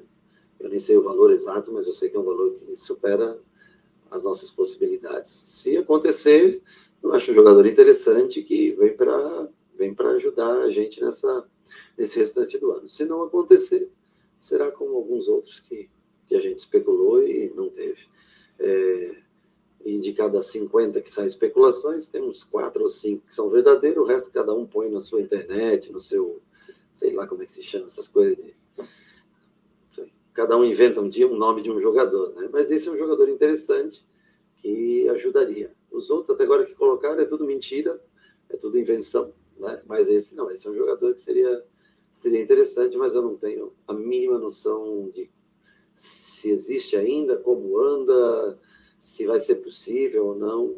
Eu só sei que nós, pelo, pela sequência de jogos que você citou, se faz necessário. Não é que eu queira, eu não quero dar despesa para o clube, não quero só, mas eu gostaria de sobreviver nas competições. É o que eu é o que eu vou tentar, porque depois, logicamente, a responsabilidade cai sempre em cima do, do treinador. Né? Mas nós temos que analisar a realidade do que é o futebol brasileiro hoje, a realidade do clube também, que não é das mais fáceis.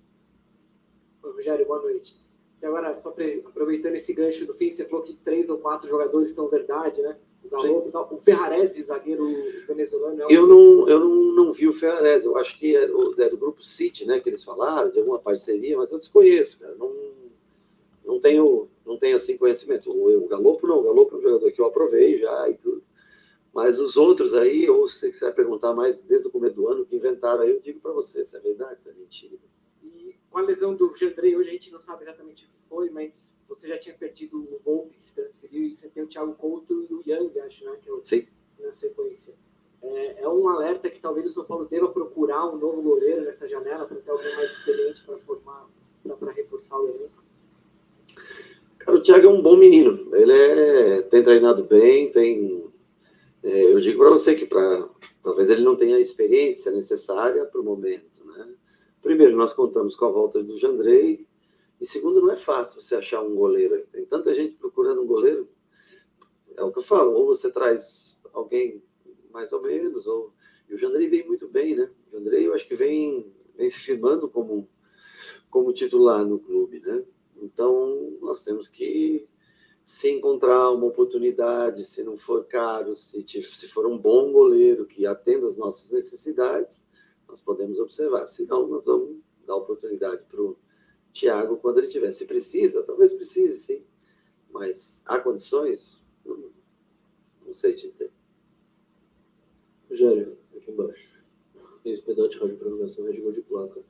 Eu queria saber, porque o São Paulo tem, a partir de agora, nos próximos 10 dias, três partidas, nos próximos 12, quatro, pelo menos três viagens é, por competições diferentes é, também, porque a Copa do Brasil, que vai ser sorteada na terça, ainda vai entrar aí no meio. O São Paulo vai priorizar alguma coisa ou o São Paulo vai tentar sobreviver em todas elas?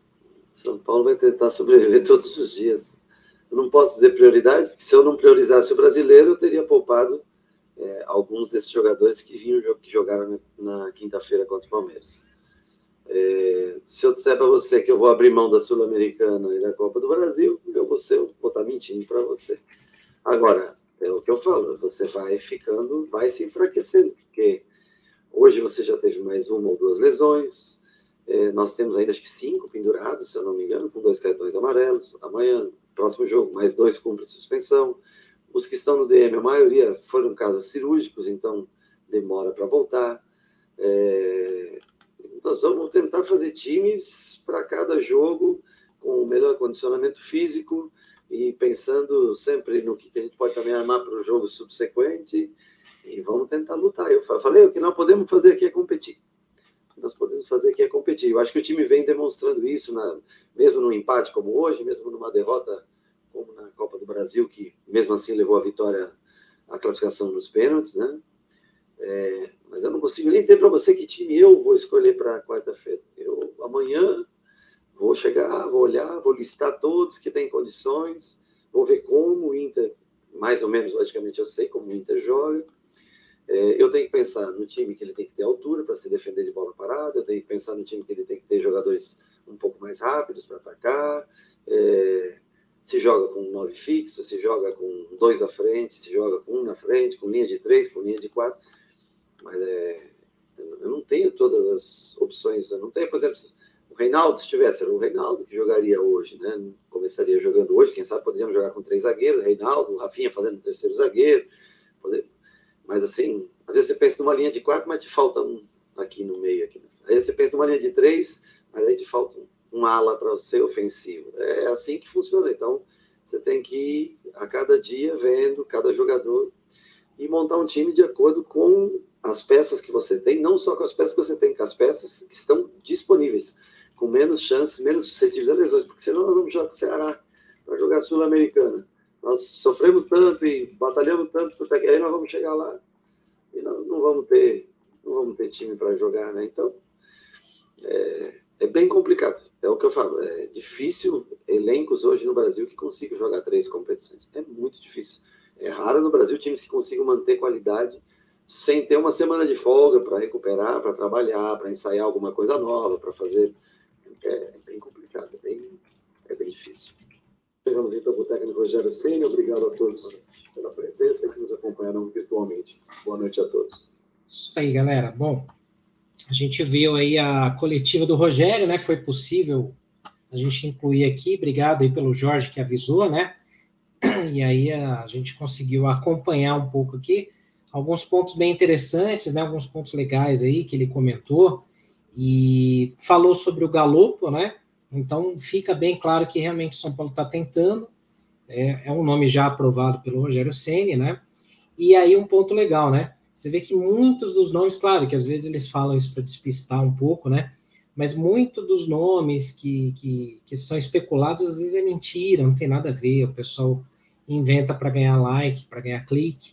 Então, a gente tem que filtrar muito as nossas fontes, né? Porque você vê, é muita gente querendo ganhar acesso, né? Hoje mesmo eu até falei no Twitter, né, galera? Só antes da gente voltar para o campinho, né? É, tem gente que é desonesta demais, né? Teve um cara aí que eu vi é, com milhares de, de views no, no YouTube lá, o cara atribuiu uma frase que não foi dita pelo Rogério, mas ele colocou em aspas na, na miniatura para a galera clicar. E se assiste o vídeo inteiro, não tem nada a ver com aquilo o que o Rogério fala. É, então é muito desonesto, né? Tem muita gente que usa de má fé para ganhar dinheiro nas suas costas. Então, filtre as suas informações. Tem muito site bacana, tem muito perfil legal, mas tem muito cara aí que é pilantra, desonesto, que ganha dinheiro com, com o trabalho dos outros, né? E de forma de, de forma desonesta mesmo, tenta ludibriar a galera que assiste, que acompanha. Então, filtrem os seus canais, né? Eu sempre falo isso. Bom, vamos lá para o nosso campinho para terminar aqui a nossa live, a nossa avaliação também. Lembrando aí, ó, que faltam 26 likes só para a gente chegar no 100. Eu imaginava que a gente não ia chegar em 100 likes hoje, porque tem muito pouca gente assistindo, porque o jogo passou na TV, muita gente foi no Morumbi, domingão, né? Mas faltam 26 só. Então, ajudem a gente aí. Quando a gente chega nesses 100 likes, ou passa disso aí, é, o vídeo ele é recomendado para mais São Paulinos, para mais pessoas. Então, vocês ajudam demais aí, dando os likes aí para gente, beleza? Bom, a gente parou no Patrick aqui, né? Então, vamos falar do restinho do, do time aqui. E aí vocês comentam no chat também se vocês concordam ou não com as avaliações, tá? Bom, o Thales Costa, né, como eu falei, começou o jogo mal, começou o jogo muito instável, errando passes, errando posicionamento, depois melhorou um pouquinho, aí depois caiu de novo. Então, acho que no contexto geral ele não foi bem, não foi bem. Significa que é um jogador ruim, que nunca mais tem que ter chances? Não, não é. Eu acabei de ver no, no, no, no nosso Instagram, né? A gente fez lá uma postagem mais cedo falando do, do Patrick Lanza, né? Que a gente falou, ah, vai estrear hoje e tal, o cara, o cara vai começar hoje e tal. Tem gente que espera o jogo passar para a maioria dando boa sorte, desejando boa sorte e tal. Mas aí você vê uns lá já xingando, criticando, falando que não presta, que é lixo, que não sei o quê. Então, cara, é difícil. São os mesmos caras que entram em outras postagens depois, falando, não, tem que pôr a base, tem que pôr molecada da base, Cotia, made in Cotia. Então, é gente bipolar. Infelizmente tem muito disso, né? A gente viu até no chat. Enfim, vamos que vamos. Bom, Igor Gomes fez um jogo também, eu acho que médio, né? Não foi nada demais, também não, não comprometeu. Foi um jogo médio, regular do, do Igor Gomes, né? É, até foi feita uma boa pergunta, né? O, perguntaram para o Rogério na coletiva, né? Falou, pô, você colocou o Nestor, né, como opção no banco e tal, e o Igor é o que mais joga. O que, que você vê no Igor para o seu esquema? Ele falou muito que já tinha comentado em outras vezes, né? O Igor ajuda a recompor defensivamente, ajuda a, a cobrir o lateral, a fazer algumas coisas que outros não fazem. Então, por isso que ele joga, né? E ele falou, dependendo do, do cenário, ele não jogaria. Se tivesse o Marcos Guilherme, o Igor Gomes não jogaria. Ele faria aquela função ali de apoiar o ataque, né? Então, é, é o que eu sempre falo, a gente não pode perseguir, a gente tem que é, criticar ou elogiar conforme a atuação.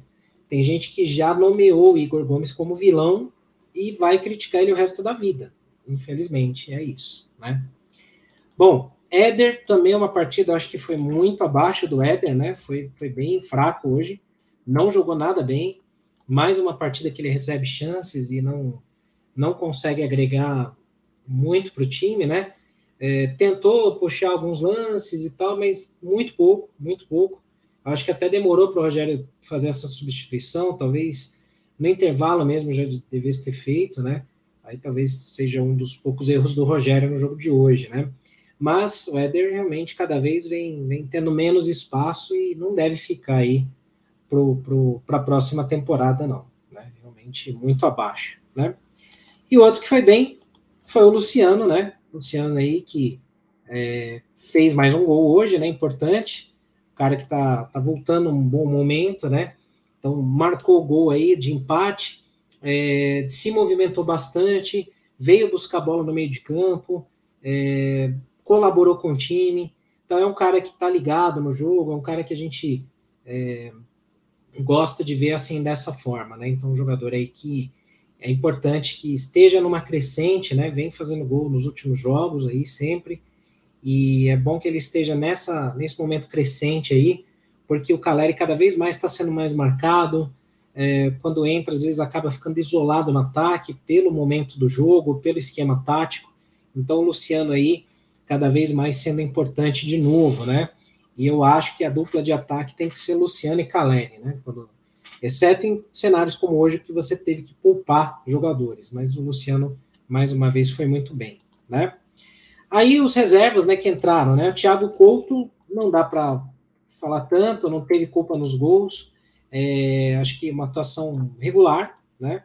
Não teve uma grande defesa, não teve falhas. É, goleiro que ainda não tem experiência, como o próprio Rogério falou, entrou numa fria aí, mas não comprometeu. Também não fez uma partida que tenha se destacado, então uma seta regular aí para o Thiago Couto, né? O Wellington entrou bem, é, apoiou bem o lado esquerdo, fez um jogo melhor do que o Patrick Lanza, né? Que não foi bem e tal. Mas o Wellington ele precisa aprender a cruzar. O Wellington precisa aprender a cruzar. Teve um lance lá que ele bateu um escanteio rasteiro, depois ele bate um cruzamento a meia altura. E, pô, não pode desperdiçar chances dessas. O Wellington precisa fazer um intensivão aí de cruzamentos, né? É, talvez é nesse ponto onde o Reinaldo ainda se sobressai ao Wellington, né? O Wellington tem mais fôlego que o, que o Reinaldo, consegue apoiar mais, consegue é, é, chegar mais à frente, mas é, não, não consegue ter aquele, aquela precisão de cruzamentos ali, como, por exemplo, o, o Reinaldo cruza melhor, apoia melhor o ataque, né? Então, infelizmente, ainda falta isso. Mas o Wellington fez um bom jogo hoje, fez uma boa partida. Luizão também vale destacar aqui que fez um bom jogo, porque entrou em mais um jogo complicado, né? Ele já tinha atuado contra o Atlético Mineiro também, numa uma fria também, né? Pegar o Hulk, pegar Nath Fernandes, Zarate e tal, Sacha, foi bem naquele jogo. Hoje entrou, foi tranquilo. Acho que é um jogador que tomara que mantenha esse nível de atuação. É, e aí ele possa, de repente, até tomar a vaga do Léo. O Léo vem sendo muito instável, como eu falei mais, mais anteriormente aqui, né? Então, torço para que o Luizão consiga ir bem.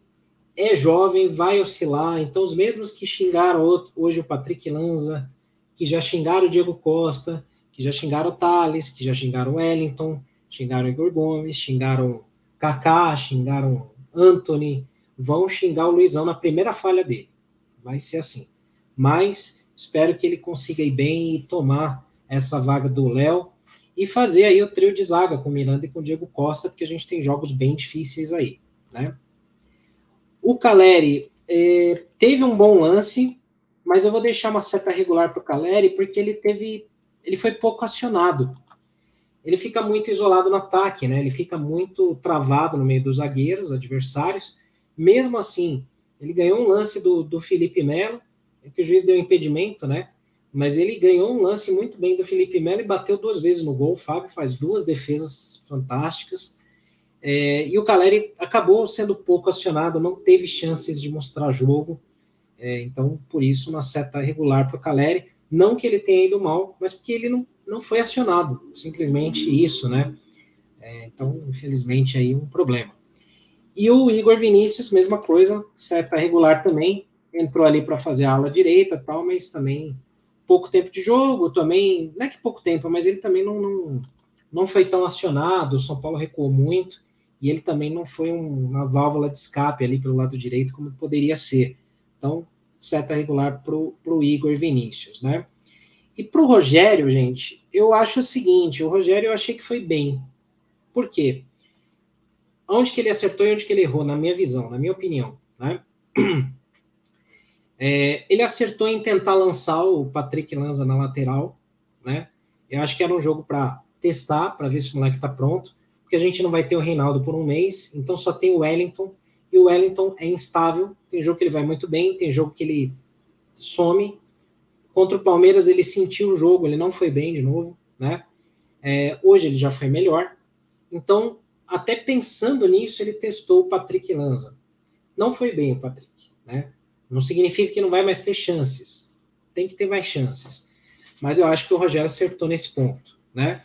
É, depois, por conta da contusão, acabou colocando o Luizão no lugar do Léo, aí não tinha muito o que fazer, mas eu acho que tomara que essa substituição ilumine o Rogério para que ele veja que o Luizão talvez tome essa vaga do Léo, né?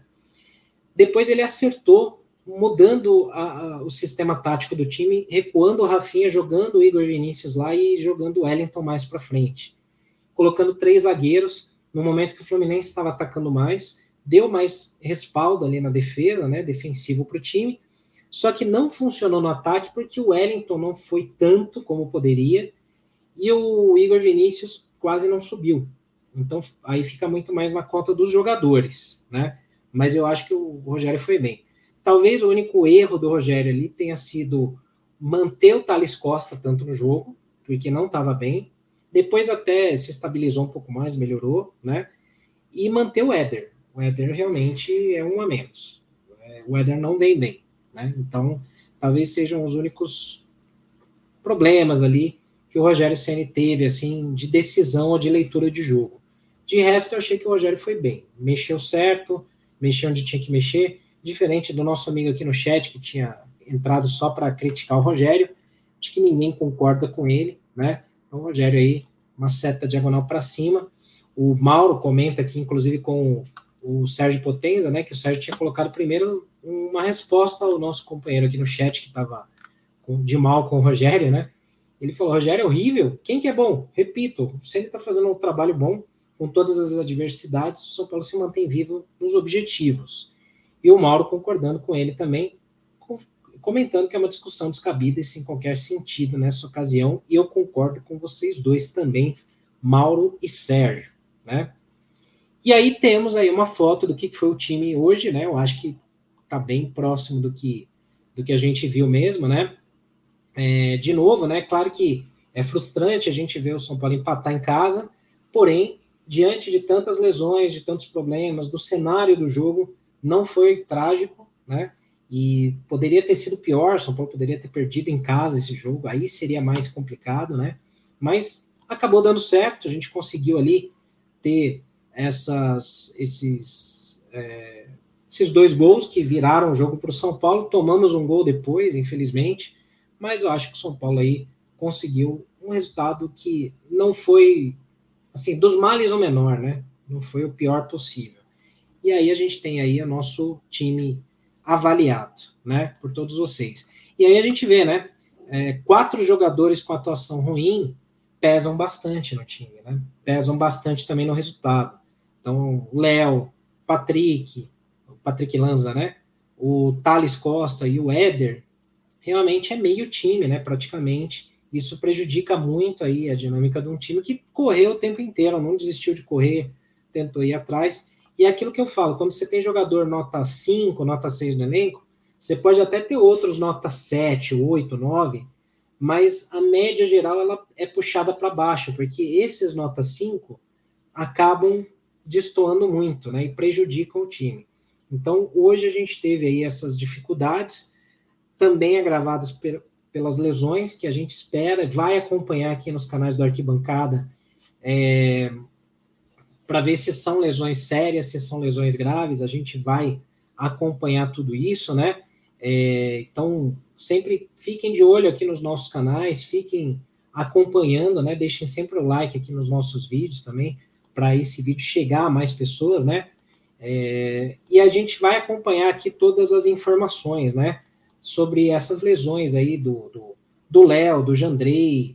Vamos ver se não é nada sério, tomara que não seja, né?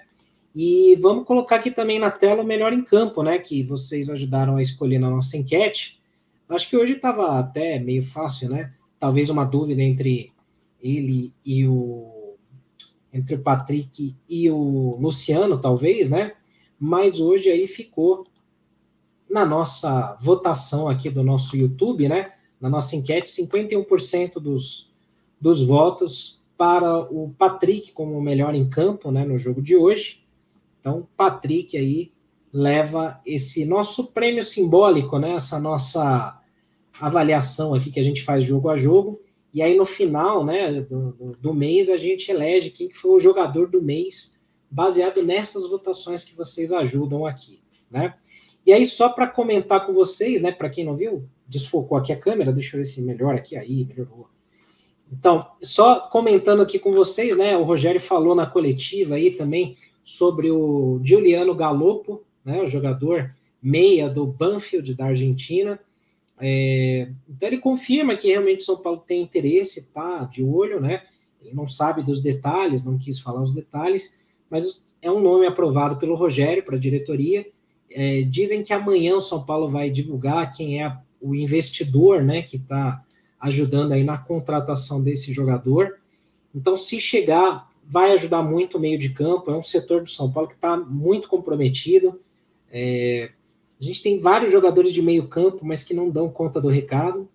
Então, o Juliano Galopo aí parece, pelo que eu também andei olhando, os scouts, alguns vídeos e tal, ele é um jogador que já atuou como volante, né?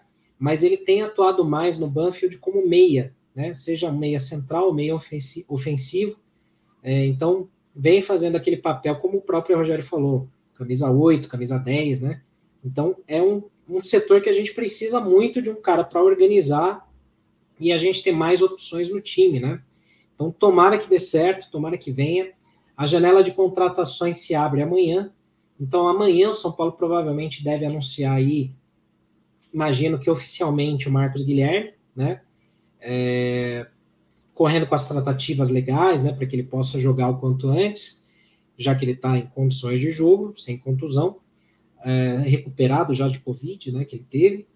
E tomara que o São Paulo consiga anunciar aí o Juliano Galopo, lá do Banfield, que estava relacionado para o jogo de hoje, foi retirado do jogo, né, da, da, lista de convocados lá, não atuou pelo seu clube lá na Argentina, na, na, no campeonato local, e tomara que a gente consiga trazer outros nomes, né, tomara que venham outros nomes aí, o São Paulo precisa muito aí trazer um zagueiro, porque realmente, se a contusão do Léo for muito complexa, aí a gente tem um problema, porque o Arboleda não volta tão cedo, talvez até volte nessa temporada, mas não vai voltar tão cedo, recuperado, né, em condição de jogo. É, o, o, Miranda sentiu algumas dores, foi poupado para hoje. O Léo, com essa contusão muscular aí, preocupa bastante, né? É, embora a gente tenha o Luizão, mas a gente sempre tem que pensar em ter reservas, tem que ter suplentes. E por mais que muita gente fale do Beraldo, né? Ainda não tem experiência para jogar aí os jogos decisivos que a gente tem. E como eu falei, usei o exemplo aqui do nosso Instagram. Da mesma forma que entraram para reclamar e criticar o Patrick Lanza pelo primeiro jogo, os primeiros 45 minutos dele, nem ele nem jogou o primeiro tempo inteiro, né? Os primeiros minutos dele como, como profissional, já teve uma galera descendo a lenha. Imagina um Beraldo que está numa posição muito mais delicada na zaga que você não pode falhar, né? Então, é, uma parte da nossa torcida, infelizmente, é assim. E que bom que a gente tem muito mais torcedores inteligentes no São Paulo, que sabem que o problema não é treinador somente, que não é simplesmente escalar que nem FIFA, né? Igual videogame, porque não é assim que funciona.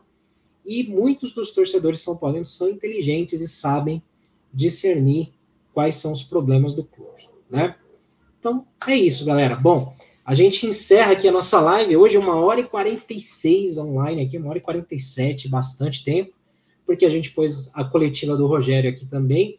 Então, agradeço muito vocês. Amanhã estou ao vivo aqui com o Sombra, com o Daniel Perrone, no Semana Tricolor, às 8h30, logo depois do Estádio 97. Então, sigam lá, inscrevam-se no canal Semana Tricolor, só procurar aí no YouTube, Semana Tricolor, dá o like, ativa a notificação. Amanhã, assim que a gente entrar online, já sobe o vídeo lá para você, sobe a notificação. Aqui também na arquibancada, se inscreve, deixa o like aqui pra gente. Tinha menos pessoas hoje, mas a gente chegou a 84 likes, faltam 16 para 100, né? Então, mesmo que você assista depois aqui do ao vivo, deixa o like, ajuda muito mesmo a gente quando tem muitos likes no vídeo. Ele, o canal passa a ser recomendado para mais gente. Então, a gente é, agradece muito a ajuda de vocês. E fiquem de olho aqui no nosso site, o arquitricolor.com. Sempre tem informações ali a todo tempo, praticamente 24 horas online. Tem ali já os melhores momentos, estatísticas do jogo, tem informação sobre a contratação do Galopo, se vem, se não vem, é, as informações médicas também sobre o Léo, Jandrei, a gente vai colocar lá assim que tiver mais novidades aí vinda do São Paulo, beleza, galera? Então, muito obrigado a todos aí, um ótimo restinho de domingo, boa semana, Amanhã a gente se vê no Semana Tricolor também, 8h30. E terça, ao vivo aqui, o sorteio da Copa do Brasil, que a gente vai acompanhar aqui também. Vamos ver se o São Paulo dá sorte aí, né? Então, beleza, galera. Muito obrigado a todos aí. Um grande abraço. Ótimo domingo, restinho de domingo. Ótima semana a todos aí. Grande abraço. Valeu.